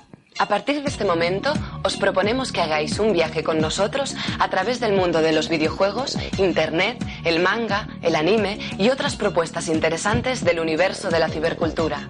¿Vamos? Empezaremos hablando de juegos. Y coño, que ¿por qué no hacen eso en media hora? Lo tenían solucionado, era una maravilla. Estábamos expectantes. Eh, aquí, eh, Raúl, que lo conocemos aquí, Paco Coyo, y, y, estábamos ahí en mi casa expectantes todos los lunes a las 22 horas y después se echaban un capítulo de Cowboy Vivo. O sea, fíjate, madre mía, si ha llovido, pero era Vaya Combo. Vaya combo. Y era, y era genial. Bueno, Cabo Vivo, echaban otras series después también, pero era la época de Cabo Vivo. Y, y era genial, tío. Coño, que inviten algo así. Zudnet, en, en, el canal RTV de 24 horas, eh, recomiendo a la gente que pase por ahí, porque igual hacen lo mismo, es un programa de variedad, Zune hablan de tecnología, pero introducen videojuegos, sobre todo desarrollo de videojuegos, donde hacen entrevistas a la gente, y en tres minutos, tío, cogieron lo de Blasphemous al estudio este de, The Game Kitchen. Sí, de, Game Kitchen. Y, y, tío, en tres minutos contaron un montón, estuvieron en, en los estudios aquí en Sevilla, y contaron un montón, o sea, pero un montón, lo podéis ver a través de la, de la Smart TV o incluso en el móvil, buscáis RTV, lo buscáis y, veis el, el, penúltimo programa que es donde están ellos. Y tío, coño, no es tan difícil, si en España lo hacemos y, y, y se han hecho programas tan buenos, coño, no sé por qué lo hacen tan, tan malamente. No, no sé cuál es el puñetero fallo que está haciendo. Entiendo que quieren darle un enfoque tan distinto a lo que ofrecen Nintendo y, y, Sony que, por, que por ir de un formato que funciona hacen otro que no funciona. Quieren hacer un show a la americana. Así de claro, si lo pensáis ahí con esos ahí hablando, el mayor Nelson ahí contando no sé qué. Quiero decir, sale todo como muy a la americana, pero piensa que te está, lo que no son capaces de entender es que sí, te están viendo en Estados Unidos, pero te ven en todo el mundo. Y entonces la gente no, quiere, gusta no quiere eso. A los americanos no, les gusta, tampoco, os lo digo ya, o sea. No, no, no, le pegan, pegan buenas rajadas. Tampoco les buenas rajadas ahí. Claro, tío. ¿eh?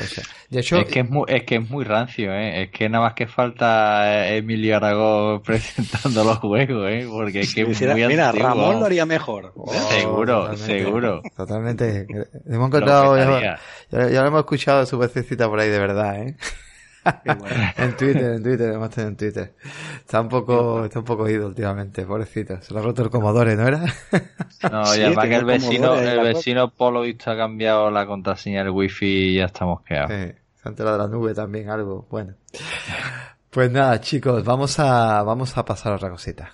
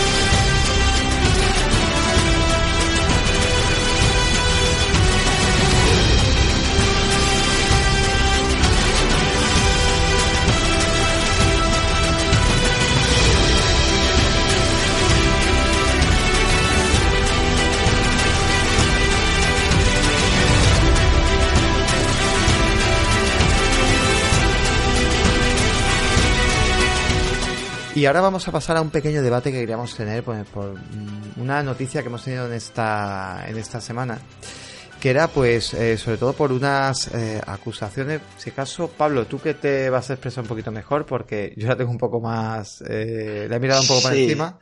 sí, al final es un tribunal francés ha fallado en una sentencia en contra de Steam porque ha dicho que la propiedad digital pues se puede equiparar, básicamente, ha dicho en pocas palabras, que se puede equiparar como a la física, ¿no?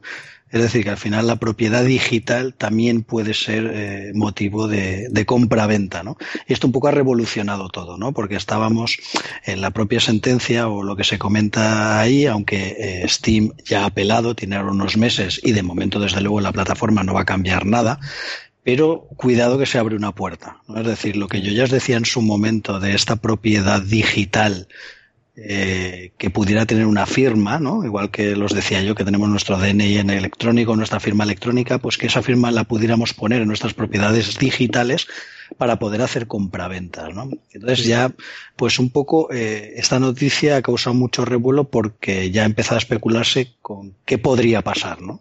lo que viene a decir. Una cosa interesante es cómo Steam apela el, eh, lo que es eh, bueno esta acusación diciendo que realmente ellos lo que dan es una especie de servicio de suscripción. Tócate. Sí. Qué morro, tío. O sea que mis ochenta de juegos sí, sí. se ha basado en eso, ¿eh? en que ellos son un servicio de suscripción, que no es una plataforma de venta. Es que, es que te tienes que reír, porque al final dices, pero bueno, ¿y eso cómo, cómo se iba a sostener eso? Pues bueno, por lo visto han ganado muchos otros juicios diciendo eso, ¿no? Pero aquí ya han dicho que no, que eso no había por dónde cogerlo.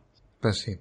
Y, y bueno, eh, aquí, bueno, al que vamos al tema es qué opinión os da o qué beneficio o también cuidado, porque es un arma también de doble filo, de, mm, bueno, nosotros somos muy, sobre todo tú y yo, Pablo, apoyamos bastante el digital. Eh, en este caso, Pacoco también dará su punto, su punto de vista. También aquí ya vamos a meter un poco todo, todo este tema. Y, qué opinión eso, opinión os da si se llegara, imaginaros que lo obligan a Steam a decir, no, no, pues esos juegos son de los usuarios y el usuario está en su derecho si le apetece vender ese juego en digital. Si podría ser esto positivo, podría ser negativo, no sé qué opinión os da. Fíjate, yo pues voy a arrancar yo rápidamente. Si realmente esto se hiciera y llegara a cumplirse, es cuando Steam de verdad se convertiría en un servicio de suscripción. Y entonces diría, vale, este juego mmm, se juega en mi plataforma, ¿no? Es decir, al final, ¿qué, ¿qué, está teniendo los servicios de suscripción? ¿no? Que yo ofrezco una serie de títulos que al final creemos que se jugará todo en streaming por una suscripción mensual pues yo creo que Steam acabará siendo lo mismo. Es decir, si la propiedad digital eh, pasa a ser, ya no tiene nada que ver ni con la plataforma ni las desarrolladoras y se puede mercadear ¿no? con todo, que es lo que se hace con lo físico, tú tienes que reinventarte. Y entonces ahí Steam tendría que pasar, entonces sí a una plataforma de pago, decir, vale, tú para jugar los títulos en Steam tienes que pagar por ser de Steam, ¿no? Pero bueno, cuidado que eso, de ahí a que pudiera pasar eso son palabras mayores, porque también es verdad que han dicho una cosa, que claro, si tú ahora, claro, tienes gente en Steam que tiene más de mil juegos y muchísima que tiene más de 100, es decir, un amplio porcentaje tiene más de 100 títulos. Si tú empiezas a poder vender y comprar entre los propios usuarios, pues la plataforma no saca, ¿no? Y las desarrolladoras y las distribuidoras, eh, cuidado, se tambalea todo, ¿no? Entonces a lo mejor hay que regularlo, pero pero que tampoco se le puede poner, ¿no? Como dicen, eh, vallas al campo, ¿no? Al final, oye, las cosas tienen que ir por, por, lo, por lo que sea más lógico, pero desde luego sin atentar contra la, propiedad intelectual, ¿eh? que con la piratería ya han sufrido mucho también. No sé, Paco, como amante de lo físico, qué, qué opinará del tema. Hombre, la realidad es que vivimos una nueva era, todos estos cambios pues, pues son novedades que, que incluso ni las leyes muchas veces están preparadas para las innovaciones que, no, que nos llegan y en el momento que, que empiezan a regular pues hay controversia, ¿no? Eh, por un lado está claro que lo, que lo que habéis comentado, ¿no? Que los propietarios como dueños de esas licencias que han comprado pues tienen todo el derecho del mundo a, a venderlas si quieren, ¿no? pero por otro lado Steam siempre ha jugado a, a hacerte ofertas que, que, eran irrechazables a juegos a un euro, por ejemplo, como hemos visto muchas veces, que tú eso pues, dices, bueno, si compras una licencia por un euro, eh, yo me he tomado cervezas mucho más caras, ¿no? ¿Verdad?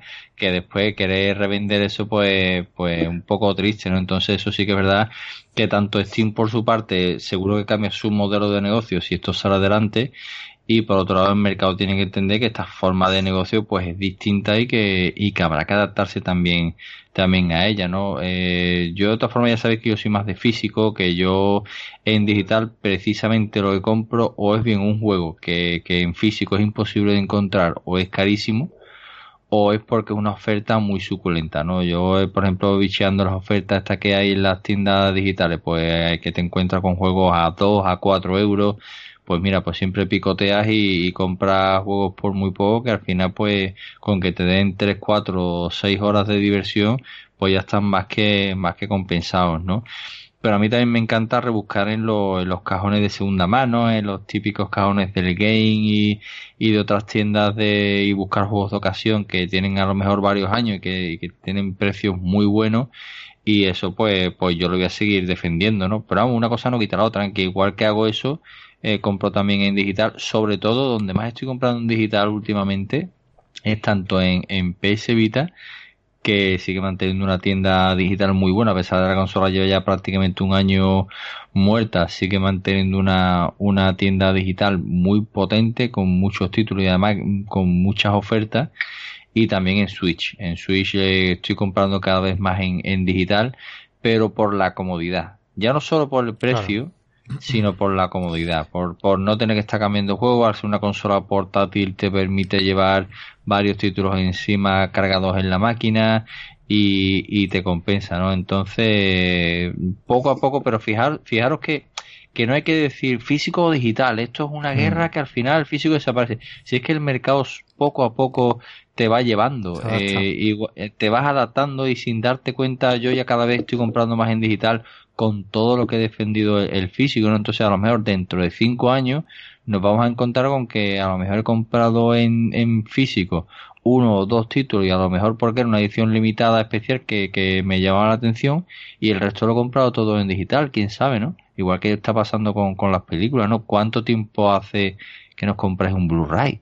Porque ya lo vemos todo en Netflix, en plataformas digitales, ¿no? Y, y, y eso hace cuatro o cinco años era impensable, ¿no? Pues, pues dentro de cuatro o cinco años hablaremos de cómo está el digital en videojuegos. De todas maneras, eh, una cosita, un, par de puntos.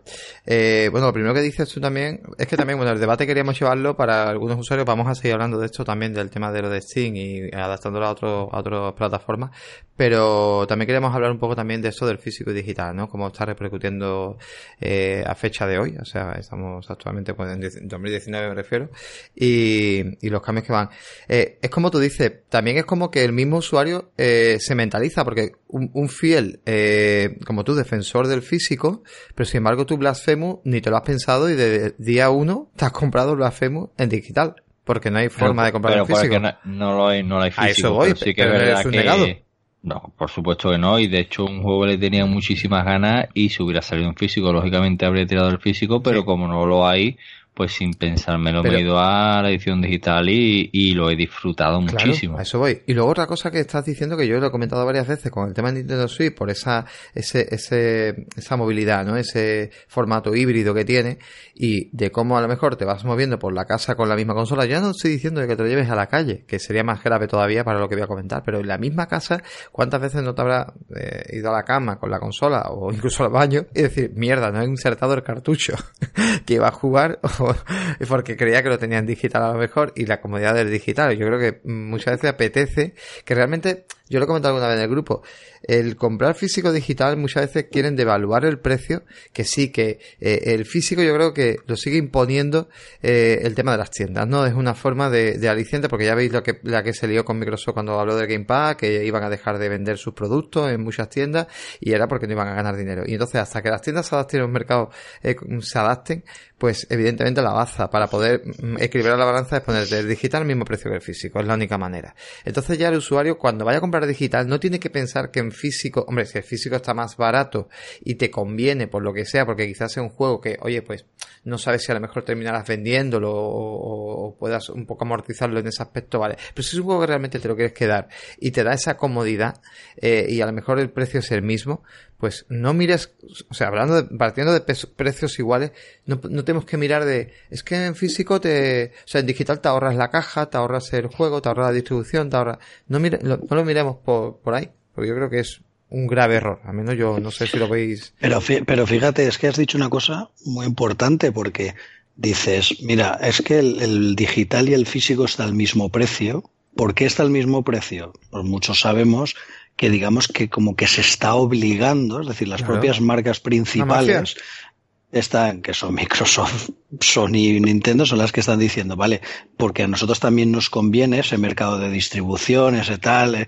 mm, lo mantenemos y los precios los mantenemos. Pero si de verdad una, una, una libertad y tú pudieras mm, no repercutir esos costes y ponerte en digital el precio que tuvieras el mismo margen de beneficio, que los juegos valdrían menos de la mitad, te lo digo así de claro. Pero claro, eso tendría un impacto brutal. ¿no? Es decir, yo ahora, mira, es que ahora va a salir el Death Stranding, pero mira, yo me lo compro en la PlayStation Store y me cuesta 30 euros. Pero si te lo compras el de la cajita, te cuesta 70. Amigo, claro, es que entonces ahí cambia mucho. ¿Por qué sale esta sentencia de la que hablábamos al principio? Precisamente por eso. No, no, no, se le gana, no, se le gana tanto como, como pensamos. Yo, yo he llegado a escuchar, por ejemplo, eh, que más o menos depende de la tienda. Pero más o menos vienen a dejar unos, a ver, no se gana tanto. Es que los movimientos del dinero, o sea, no, mm, creo que son una media entre 12 y 15 euros por juego. Pero eh, no es así exactamente, porque depende de las cantidades que se, que se coloque en la tienda. no es lo mismo comprar 50 que comprar 300. Y claro, no pienses solo, no pienses solo en el margen, claro, no, no pienses solo en el margen de la tienda, sino piensa en, en los gastos de fabricar el juego, de fabricar un cartucho, de fabricar una caja, de embalarlo, de distribuirlo a todo el mundo, enviarlo a todas las tiendas. Eh, todo eso son, mucho dinero. El, gitano, el, gitano con la duplicadora allí. Ah, no, que se hacía en una fábrica, espérate. No, por eso te lo digo. ¿Por qué sale esta sentencia en Francia? Porque, claro, dice, claro, es que yo tengo el juego eh, como vale lo mismo en físico en digital, pero claro, es que yo en, en, físico lo puedo revender y en digital no, me lo tengo que comer y a lo mejor no me gusta o no lo quiero. Pero es que todo eh, empieza por eso. Pero ahora volvemos otra vez a la noticia de Steam, que es lo que iba a decir, pero fijaros qué problema.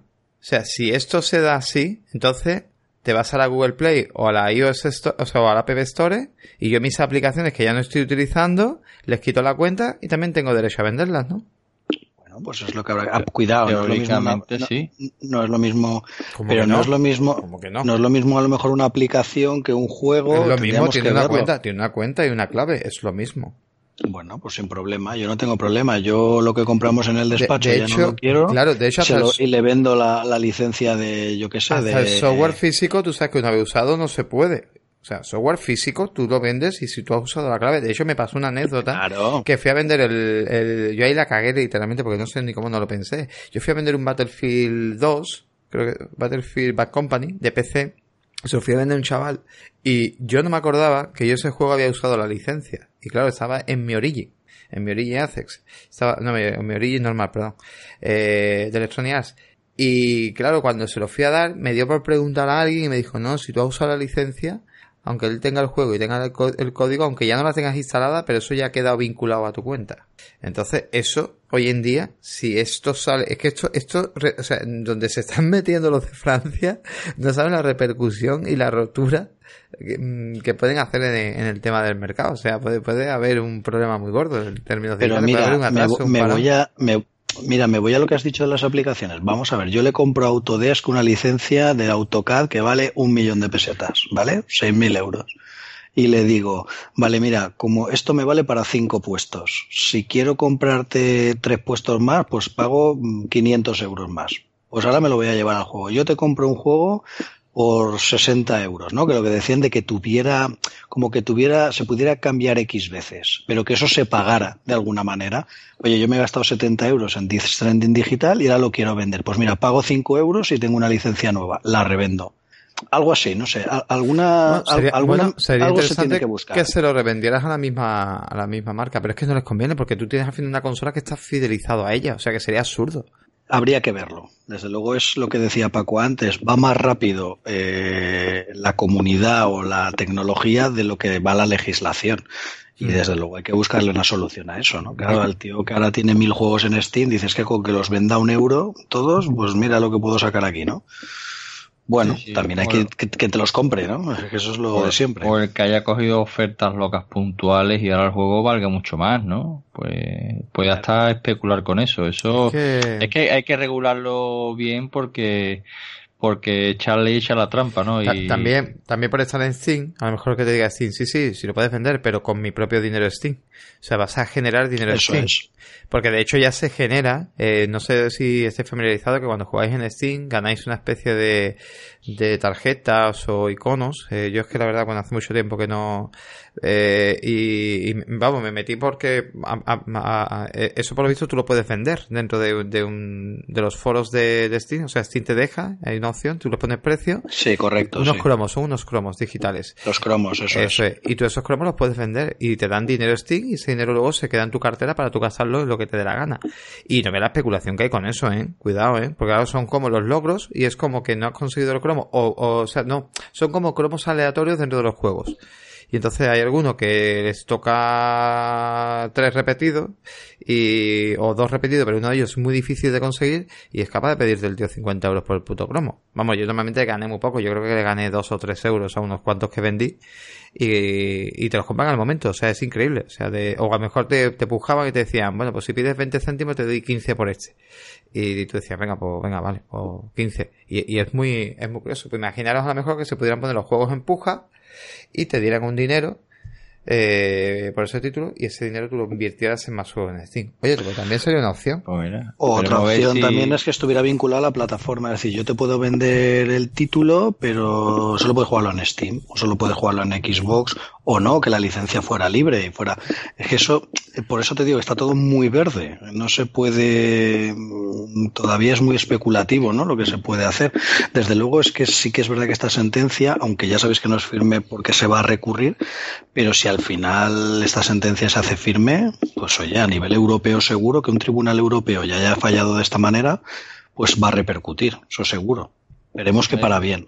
Imaginaos un juego multi, eh, por ponerte un ejemplo, el próximo Call of Duty, ¿no? Que, que tú compras la licencia digital, pero como la licencia es tuya, ¿quién te dice tú a ti si no las compras en Xbox que no puedes reclamarla también en, en Play 4, ¿no? Bueno, pero por la plataforma, porque tienes que. No, pero porque tienes que activar la plataforma. Eso es lo que decía, que fuera ligada, que la vincules también a la plataforma. Es que es complicado. claro, es que la licencia del juego la has comprado tú. Tú eres propietario de una copia de Call of Duty digital. De una copia digital de una plataforma que has elegido. De una plataforma. otra cosa sería liberalizar la, la, licencia para que funcionara en cualquiera. Eso ya sería eso ya es otro cantar. Por eso te digo que aquí el tema streaming, por ejemplo, con Stadia, pues es lo que puede empezar a funcionar, ¿no? Que yo tenga mi biblioteca y me la lleve a cualquier sitio, que es un poco lo que estabas diciendo tú también. Pero al final la propiedad del título, pues, pues es tuya, es tuya, pero de esa plataforma, no sé, lo veo todavía muy, muy en el aire. Pero bueno, es interesante, por lo menos para, para que se vaya legislando, que es lo importante, creo yo. Pues sí. Pues sí. Pues chicos, eh, vamos a ir a los comentarios y preguntas de la semana.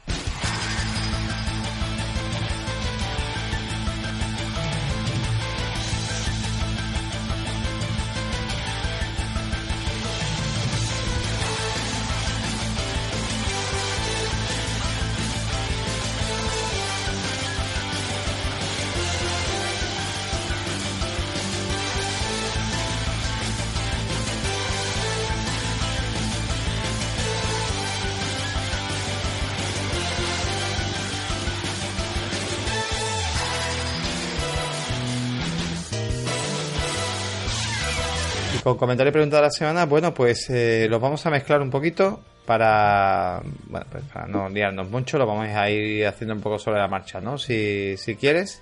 Sí, vamos a ir un poco leyendo las cosas que nos han comentado y dentro de los comentarios hay algunas preguntas que vamos a ir contestando. Me voy a saltar a mí mismo, que os comenté algunas cosas que porque no pude estar en el anterior podcast y, y me voy a ir directamente a Jacobo que nos dice, pregunta, buenas cracks, soy un jugón de la vieja escuela. Empecé con Astram y luego Mega Drive, PC, PS4, PS4, PS3, PS4 Pro, etc. Hace un par de años que no tengo consolas ni nada, ya que fui padre y entre eso, falta de tiempo y lo típico que suele pasar, pues lo de jugar fue pasando a un segundo plano. De eso Paco y yo sabemos un poco. Pues sí. Pero mm. Nos dice Jacobo, pero quiero volver a jugar, porque la verdad tengo muchas ganas. Cada vez que os escucho todavía más. Entonces he pensado o en lanzarme ya con la nueva generación, una PS5, también por el tema de realidad virtual, o un PC de alta gama con gráficos de RTX 2080. Mi pregunta es, ¿qué me recomendáis con todos sus pros y sus contras? ¿El PC o la nueva generación de consolas? Muchas gracias y un saludo a todos, incluido al oso Ramón. Bueno, ¿quién se aventura? Empiezo yo y ir debatiendo lo que iba a decir. Venga, sí. Sí. Yo creo que, Jacobo, tienes un pequeño gran problema. Y es que tienes tantas ganas de jugar que quieres empezar por lo más alto y sabiendo realmente que ese tiempo no lo tienes. O sea, mm, yo primero, lo primero que descarto, y no porque sea mejor o peor plataforma, o sea, aquí no vamos a poner que sea la mejor o la peor plataforma, sino simplemente es eh, cómo puedo mm, eh, jugar el mayor tiempo posible sin que me eh, sin, que, sin que, o sea, me sienta, digamos, por ejemplo, eh, lo que iba a decir, un PC, yo creo que un PC, el problema que le veo es que te sientes como un poco apartado eh, un poco, ¿no? Eh, es que no me sale la palabra, pero bueno, como que te sientes eso, eh, eh, a no ser que lo montes en el salón y estés con la familia y eso, que algunos compañeros, yo en mi caso lo tengo puesto en el salón el PC, pero no suelo jugar en el PC, pero un PC normalmente lo metes en una habitación, te quedas ahí apartado y es difícil, si tienes niños pequeños, lo que sea, atender a la familia y al final pues no, no juegas porque cada vez que vas a jugar tienes que irte al PC. En tema de consolas, veo que ya quiere empezar directamente por la nueva generación. Hombre, habría que esperar a ver qué nos ofrece. Pero es que yo me atrevería, es que no sé si le gustaría un, un rollo tipo tipo Switch o incluso Xbox con el Game Pass, una Xbox One X con con el Game Pass, hace que no te gastes mucho dinero y empieces un poco a tantear. Y luego ya, pues, vendrá lo que tenga que venir. Igual terminas con un PC o igual terminas con una consola Super Pro, etcétera Pero incluso una Switch o una Xbox One X, incluso, bueno, una Play 4 tiene buenos juegos, pero una Xbox One X ahora mismo y luego a lo mejor, si quieres, la vendes más, más adelante cuando vaya a salir la... Porque cuando se hagan nuevas consolas, que la gente cree que, es que las nuestras van a dejar de funcionar y para nada, las consolas van a seguir funcionando todas. Pero yo lo veo un poco así, no sé qué vosotros... Mira, de hecho ya pasó con el arranque de esta generación, con el arranque de Xbox One y con el de PS4, que tardaron muchos años claro. en de verdad tener un catálogo interesante, tanto una como otra, ¿eh? Hmm. en tener un catálogo interesante de juegos que ofrecer porque porque no había no, no había nada de hecho PS4 vivió los tres primeros años de remaster de, de PS3 no entonces esto de aventurarse aventurarse a la nueva generación de, de consolas cuando saber tiene nada, y sin saber Claro, nada. no no y nada. cuando tiene una equipo Juan si dices que lleva varios años sin jugar tampoco hace falta que te gastes una fortuna Claro. cómprate una One S te abonas al Game Pass y No, ahí te hay- que tienes juegos Sí, para pero, aburrirte y recuperar el tiempo perdido, ¿no? pero perdona Paco, ahí sí es verdad que le recomendaría mm, un equipo One S se está quedando un poquito atrás, la verdad, aunque aunque no lo queramos ver, pero el equipo One S se juega, pero que se está quedando atrás. Y, si él quiere ver, mm, eh, ha tenido una PlayStation 4 Pro inclusive, entonces si él quiere ver un poquito de palpar, ¿no? Un Gear 5 con esas calidades y, y juegos mejor de, de el, el que llega ahora, el siempre se me va el nombre, este que es tipo Fallout que hemos hablado de en, en el podcast. Outer Worlds. Outer Worlds y juegos así, quiere verle con todo su esplendor. Oye, equipo One X seguramente en Black Friday va a pegar un bajonazo flipante, segurísimo. Y con eso, con un Game Pass eh, añadido, bueno, me parece a mí que, que tienes consola para Pues rato. sí, pero vamos, yo mira, mi experiencia como padre, eh, yo creo que la mejor opción que él puede tener ahora mismo, por lo menos para, para maximizar las horas de juego, es Nintendo Switch. Sí. Sí, Porque yo por ejemplo, yo es, lo que más, es lo que más estoy utilizando. Mira, yo salgo de mi casa con el maletín del ordenador del trabajo y dentro del maletín llevo mi Nintendo Switch. Y a lo mejor si estoy muy picado con un juego, en la hora del desayuno le puedo dedicar 5 o 10 minutos a un, a un juego, que al final no lo hago nunca, ¿no? Porque voy con las prisas, pero tienes esa oportunidad. Después llegas, por ejemplo, a recoger a tus hijas al colegio y terminas comiendo en casa de tu suegra, por lo que sea ese día. Pues sigues teniendo ahí tu máquina y si quieres dedicarle media hora, se la puedes dedicar y ya cuando llega última hora de la noche, que está todo el mundo dormido y te apetece dar un poquito más, pues la pones en sobremesa y la ves en la pantalla grande y sigues jugando a lo que estabas jugando. Yo creo que es una solución ideal. Sí, sí, yo creo que la Switch es ideal. Y si no, Paco te has puesto su caso como padre, yo también te expongo el mío. Si tienes tu lugar para jugar dentro de tu casa, es cuando a lo mejor sí que te interesa esa PlayStation o esa Xbox con, con el Game Pass. Yo, yo, si tienes lugar para jugar en casa, mm, puedas estar. El PC también es una opción buenísima, incluso si tienes un catálogo de Steam ya. Eh, o bien PC o una Xbox con el Game Pass, que no te vas a gastar mucho dinero y, y tienes tu sitio para jugar. Si no tienes ese espacio para jugar, a lo mejor, yo creo que es más interesante la opción portátil con la Switch. Sí, que mire bien el catálogo. Nosotros hablamos de muchos juegos de Nintendo Switch y que mire bien el catálogo porque tiene un catalogazo y hay otra cosa que no te guste eso, ¿no? Los títulos que trae. De todas maneras, ya, te digo, el consejo sería que mm, no hace falta, y eso es muy importante, aquí nosotros, la palabra player lo hemos dicho muchas veces, o sea, nosotros es jugar eh, como sea, donde sea y, jugar y punto. O sea, no te obsesiones, no hace falta tener una 2080 para eh, tener una buena experiencia de, de videojuego, es absurdo. Si el videojuego es bueno y ofrece lo que tiene que ofrecer, digamos, eh, eh, meter y sumergir a- al jugador en su historia, en sus mecánicas, etcétera, entonces no te hace falta de verdad tener la mejor máquina de- del mundo para poder disfrutar. O sea, y ya te digo, de hecho Nintendo sí, una consola mm, que puede ser la más deficiente a nivel de hardware y es la que se está dando unas experiencias ahora mismo brutales. Así que nada, piensa, piénsalo, piénsalo bien. Vale, vamos a continuar con Eric Rojas, que nos deja dos preguntas. La primera nos dice, hola players, ¿ustedes qué opinan respecto a usar o no usar guías de Internet para pasar una zona o resolver algún puzzle de. X juego? ¿Creen que esto daña completamente la experiencia? ¿Ustedes realizan esta práctica? Pues mirad, si queréis voy a empezar yo. Venga. Yo normalmente no, no suelo mirar guías ni suelo mirar nada, normalmente. Es verdad que en alguna ocasión que quiero sacar a lo mejor un logro concreto, porque me atasque en un sitio, creo que no la he mirado nunca, o si la he mirado alguna vez debe haber sido puntualísimo, porque soy muy cabezón. Me gusta darle vueltas a todo, pero es verdad que a lo mejor un determinado logro, un determinado ítem para un juego, como hice por ejemplo, recuerdo en Horizon Zero Dawn, si recordáis, para encontrar la armadura esta especial, eh, tienes que encontrar cinco Correcto. artefactos que abren la puerta y me faltaba uno. Y no era capaz de encontrar. Y digo, esto claro, es que claro, el mundo es tan grande y al final pues me fui a buscarlo. Pero no suelo, yo no suelo hacerlo, ¿eh? Para, digamos, pasar lo que puede ser la historia o un juego determinado, una zona que hasta que no lo saco yo soy muy cabezón. Paco. Hombre, yo normalmente no suelo mirarlas porque porque al igual que Pablo me gusta descubrir el juego por, por mí mismo y ir desentrañando todas las cositas. Yo soy de, de rebuscar mucho en los juegos, de pararme entonces no lo suelo mirar, pero sí que es verdad que, que como tenemos poco tiempo, eh, si hay algún puzzle que por lo que sea se me atranca y pasa un día y no doy con la tecla, al final termino tirando de guía para seguir adelante porque, pero sobre todo por eso, por, por no pararme ya demasiado tiempo y seguir disfrutando del título. Muchas veces también por no querer mirar una guía, por no querer decir, no, lo tengo que sacar por mí mismo, nos atascamos en un juego y terminamos abandonando un título que es muy bueno por cabezón y por no querer mirar y, poder seguir disfrutando de él, ¿no? Entonces yo si tengo que mirar la miro y sigo y sigo adelante en el juego. Sí. Yo le diría a Eric que a Eric seguramente se le pasará por la cabeza lo que se me ha pasado a mí alguna vez. Por mirar una guía soy peor jugador.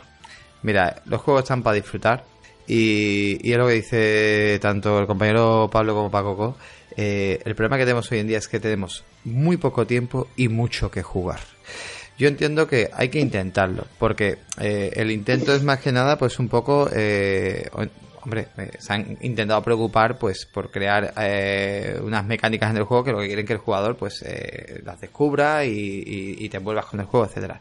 Pero llega un momento que, oye, por mucho que lo intentas, pues, no hay manera y mira, por mirar una guía no pasa nada. A mí me ha pasado igual que a ti, Pablo. Tuve que mirar la del Horizon Zero porque tenía muchas ganas de esa armadura. Yo llevaba ya muchísimas horas y ya he llegado un momento que llevaba tantas horas en el juego y dije, mira, o encuentro ya la armadura o si no yo el juego no lo voy a terminar al 100%. Y, y ya encontré la armadura antes de acabar el juego, que también te facilita mucho para terminar el juego porque eres casi medio invencible, o sea que molaba mucho. Y luego hace poco también con Zelda Breath of the que no sé si lo, lo comenté aquí, que era, eh, que creo que ahí lo hemos mirado todo, pero fue por un problema de traducción. Que tú, Paco Coca, has jugado el título, ¿te acuerdas ese, ese templo, eh, ese santuario donde hay unas constelaciones? No sé si te eh, acuerdas. Sí, sí, sí, sí, sí, sí. Que es un puzzle muy complejo. No sé si llegaste a mirar guía, porque sí, creo que nadie. No, no, lo, yo el, el Breath of the Wild lo resolví entero sin. Pues lo de las constelaciones sin, estaba mal traducido. Que... Porque estaba. Decía constelaciones y dije. Pero no, mentira, mentira. Hay un templo hay un templo que tiré de guía para resolver el claro. puzzle porque me traía me traía loquísimo. Sí, sí, ahí además son dos veces, eh, tienes que poner el número de te pone de estrellas y realmente se llaman constelaciones. Y entonces era un problema de traducción. Yo estuve como hora y media eh, y dije, mira, es una gilipollez, un juego que es tan largo y yo estoy aquí en... Pues, pues mira que tú te refieres a, a, a mazmorra, o sea, gigante o a, a un templo en concreto. Un santuario. Uno de los santuarios, vale, pues yo creo que puede ser hasta el mismo el que sí, tú sí, dices. Sí, que estamos que... todos. Sí, sí, estábamos todos. Yo digo, esto no tiene sentido. Igual que el juego prácticamente no es un juego tan complejo tiene sus cositas, pero bueno, más o menos eh, si piensa un poquito las cosas, las vas desarrollando. Pero eso ya era eh, era demasiado, demasiado complejo y era, y era por visto que tenía una mala traducción. Creo que el latino estaba bien traducido, pero en español se tradujo mal y eran constelaciones versus estrellas. Entonces, bueno, yo mm, de verdad hice aumento, jugué en la pantalla grande, hice mm, virguerías para poder usar el número y no tenía sentido. Cuando te ponías a hacerlo, incluso haciendo el puzzle con la solución, no entendías, tenías que ver vídeos de porque ya, ya, ya yo lo hice y encima tuve que buscar vídeos para que me explicaran eh, realmente para comprender lo que estaba haciendo. O sea, tú... Para comprenderlo, pues yo no es que no entendía el, claro, el concepto. El, el, no, no, no, es que no lo entendía. Pues eso, pues juegos así, por eso no merece la pena estar que vamos a estar tres días con, con, con eso y, y rompiendo. Sí, que, Luego... que no eres un mal jugador al final por hacer no, eso, que parece que a la gente le da miedo, no pasa nada. O sea, no, sí, se... Incluso como cuando antes, antes no había guías y le preguntabas a tu amigo, estaba claro. jugando al mismo juego, oye, ¿esto claro. cómo te lo pasas? Y ya está, sí. no veo yo mayor problema. Yo, yo para pues, terminar, para terminar, perdona Pablo, recomiendo a mucha gente, yo suelo hacer, y lo he comentado muchas veces, yo suelo jugar a, cuando empiezo un videojuego, me gusta mucho tener algún streaming, o sea, algún jugador, eh, por ejemplo Richard Betacode o, o el tal, el, chico este, el play, eh, Gaming for, play, eh, for Gaming, que creo que es el, el de Sin pelos en los bits. ¿No? ¿Cómo es? ¿Sin pelos en los bits? Sí, Sin ¿no? pelos en los bits, sí. sí. creo que es Guillermo, que se llama el chico. Y, y los, me gusta verlo jugar porque muchas veces um, veo cosas, eh, o sea, la parte, me gusta ver jugar la parte que, que yo he jugado para comparar muchas veces lo que yo he hecho y lo que está haciendo para ver si, oye, hace algo diferente. Y, y, es curioso, o sea, no sé, es una forma también de, de, aprender nuevas técnicas o cosas a mejor en juegos que se pueden hacer las cosas de varias, de varias formas. Pues, de hecho, y ya termino, en Zelda Breath of the Wild no caí que con el imán podía sacar los tesoros del agua. no caí al principio. Digo, mira qué tontería. Y... Pero, pero porque son una, unas físicas muy innovadoras, unas físicas tan, reales que hay cosas que son evidentes que tú en la vida real lo puedes hacer y, no se te pasa la cabeza que en el juego lo, lo, puedas hacer también. Claro, me da una rabia de que no podía sumergirme. Digo, bueno, pero ¿cómo coño lleva el tesoro del fondo? Digo, bueno, ya tendré la habilidad. Y lo llevaba encima y digo, anda, tócate los juegos. Está muy guay, está muy guay. Pues mira, la, próxima, la siguiente pregunta que nos hace también Eric Rojas también va un poco por este Zelda y nos dice, hace un par de meses me compré la Nintendo Switch revisada, estoy viciado al Zelda Breath of the Wild, sé que es un juego muy largo y no quiero agobiarme con tanto contenido. Quiero comprar algún, algún Mario, pero no sé por cuál iniciar. Me gustaría retomar la saga. No sé, ¿qué le recomendáis? Así Paco Paco, ¿ha jugado algún Mario? Que, bueno, de momento el pozo de of the Wild es difícil salir de él, ¿eh? Porque después de ese juego, toques lo que toques, te vas a ver a poco. Y a mí me pasó, a mí me pasó. Eh, Odyssey, es muy divertido. Si vienes de Breath the Wild, yo creo que Odyssey... el, problema es que ya Switch a lo tonto ya tiene tres Mario. Tienes el, el Juderux, que es el Mario más clásico. Si te gusta la plataforma en 2D y quieres un Mario clásico, ese es perfecto. Tienes el Odyssey, que es precioso, es una aventura en 3D muy buena, es increíble. a mí me ha encantado. La eh. mezcla, de mecánicas. Sí, tiene muchas mezclas de mecánicas, tiene un montón de, momentos muy divertidos. Eh, y es un juego muy largo y también extenso. Entonces también es un juego muy recomendable. Y de hecho eh, son totalmente compatibles. O sea, puedes tener Juderu y puedes tener el Odyssey porque son juegos muy distintos. Y después el tercero es el, el Maker 2. El Mario Maker 2, que es un juego infinito. O sea, ella la, la originalidad y la genialidad de, de los creadores de todo el mundo que se dedica a hacerle eh, niveles y a colgarlos para podértelo descargar, pues hace que sea un juego que te dure pues todo el tiempo que Nintendo quiera darle vida a los servidores, o sea que, que también es muy interesante. De, de todas formas, compre, compre el que compre, no te vas a equivocar, porque los tres son juegazos. O sea que si tienes ganas de Mario, eh, prueba cualquiera de los tres porque te lo vas a pasar bien. Yo, yo por mí le recomendaría el, el Odyssey viniendo de Zelda Breath of the Wild porque es un mundo muy colorista, muy abierto, tridimensional, con mecánicas de plataformas en, en 2D también, en esas paredes que jugamos a los clásicos Mario, que es súper curioso. Y, y, sobre todo es un juego que es eres capaz de pasarte eh, los niveles muy rápido si tú quieres, pero claro, te dejas muchas cosas atrás porque te piden un número de monedas para ir de estrellas, ¿no era? Eh, Lunas. Sí, sí, sí. Luna. De, de luna. De luna. Eh, te piden un número de lunas para poder pasar los niveles, pero eso no implica de que luego vuelvas a esos niveles para poder conseguir más, para poder pasar ciertos mundos que te van a pedir todavía más y incluso dinero propio en cada uno de los niveles de los, de los niveles que estamos para poder comprar solamente pues cierto contenido exclusivo de ese nivel. Entonces oye es un juego muy innovador muy interesante y al igual que Breath of the Wild son 12 los titulazos que quieren en su sí o sí. Luego ya pues tú ya experimentas con otros Mario como te dice aquí el comero Paco. Vale, pues continuamos con otro comentario de la Guiri Rubia que nos dice, a mí también me gusta aislarme un poco de las noticias de los juegos que sé que voy a comprar seguro sobre todo si los voy a jugar de lanzamiento, para que me sorprendan más. Interesante resumen del Art of Fighting. Me encanta descubrir juegos de esta manera. Menuda música buena que nos trae el Astral Chain. Un saludo para vosotros y un beso para Ramón. Me ha quedado un beso con los feos, puta. Ramón eh, se lo come todo, Ramón, ¿eh? Sí, pero ves aquí nos comenta nuestra amiga, nuestra amiga Mer nos dice lo que hemos comentado al principio, ¿no? Que si ya sabemos que el título nos va a gustar, pues bueno, tampoco queremos empaparnos demasiado de él y ya lo jugaremos y lo disfrutaremos de lanzamiento, ¿no? Sobre todo antes de criticarlo, para bien o para mal. Mm, por cierto, espectacular unboxing que nos hizo de la edición especial de Zelda Awakening, ¿eh? Sí, sí. La, la, primera a la que le llegó y nos hizo ahí un, unboxing en directo. Sí, sí. Es un grupo muy interesante en Telegram. Para entrar, ya sabéis, solamente es que es privado, es privado, solo mecenas, solo mecenas pueden entrar. Pero bueno, ahí está. Bueno, y para terminar tenemos un comentario de Ferawokenizando que nos dice, hola a todos, vengo pegando saltos de un podcast de videojuegos a otro, siguiendo recomendaciones que van dando los propios programas.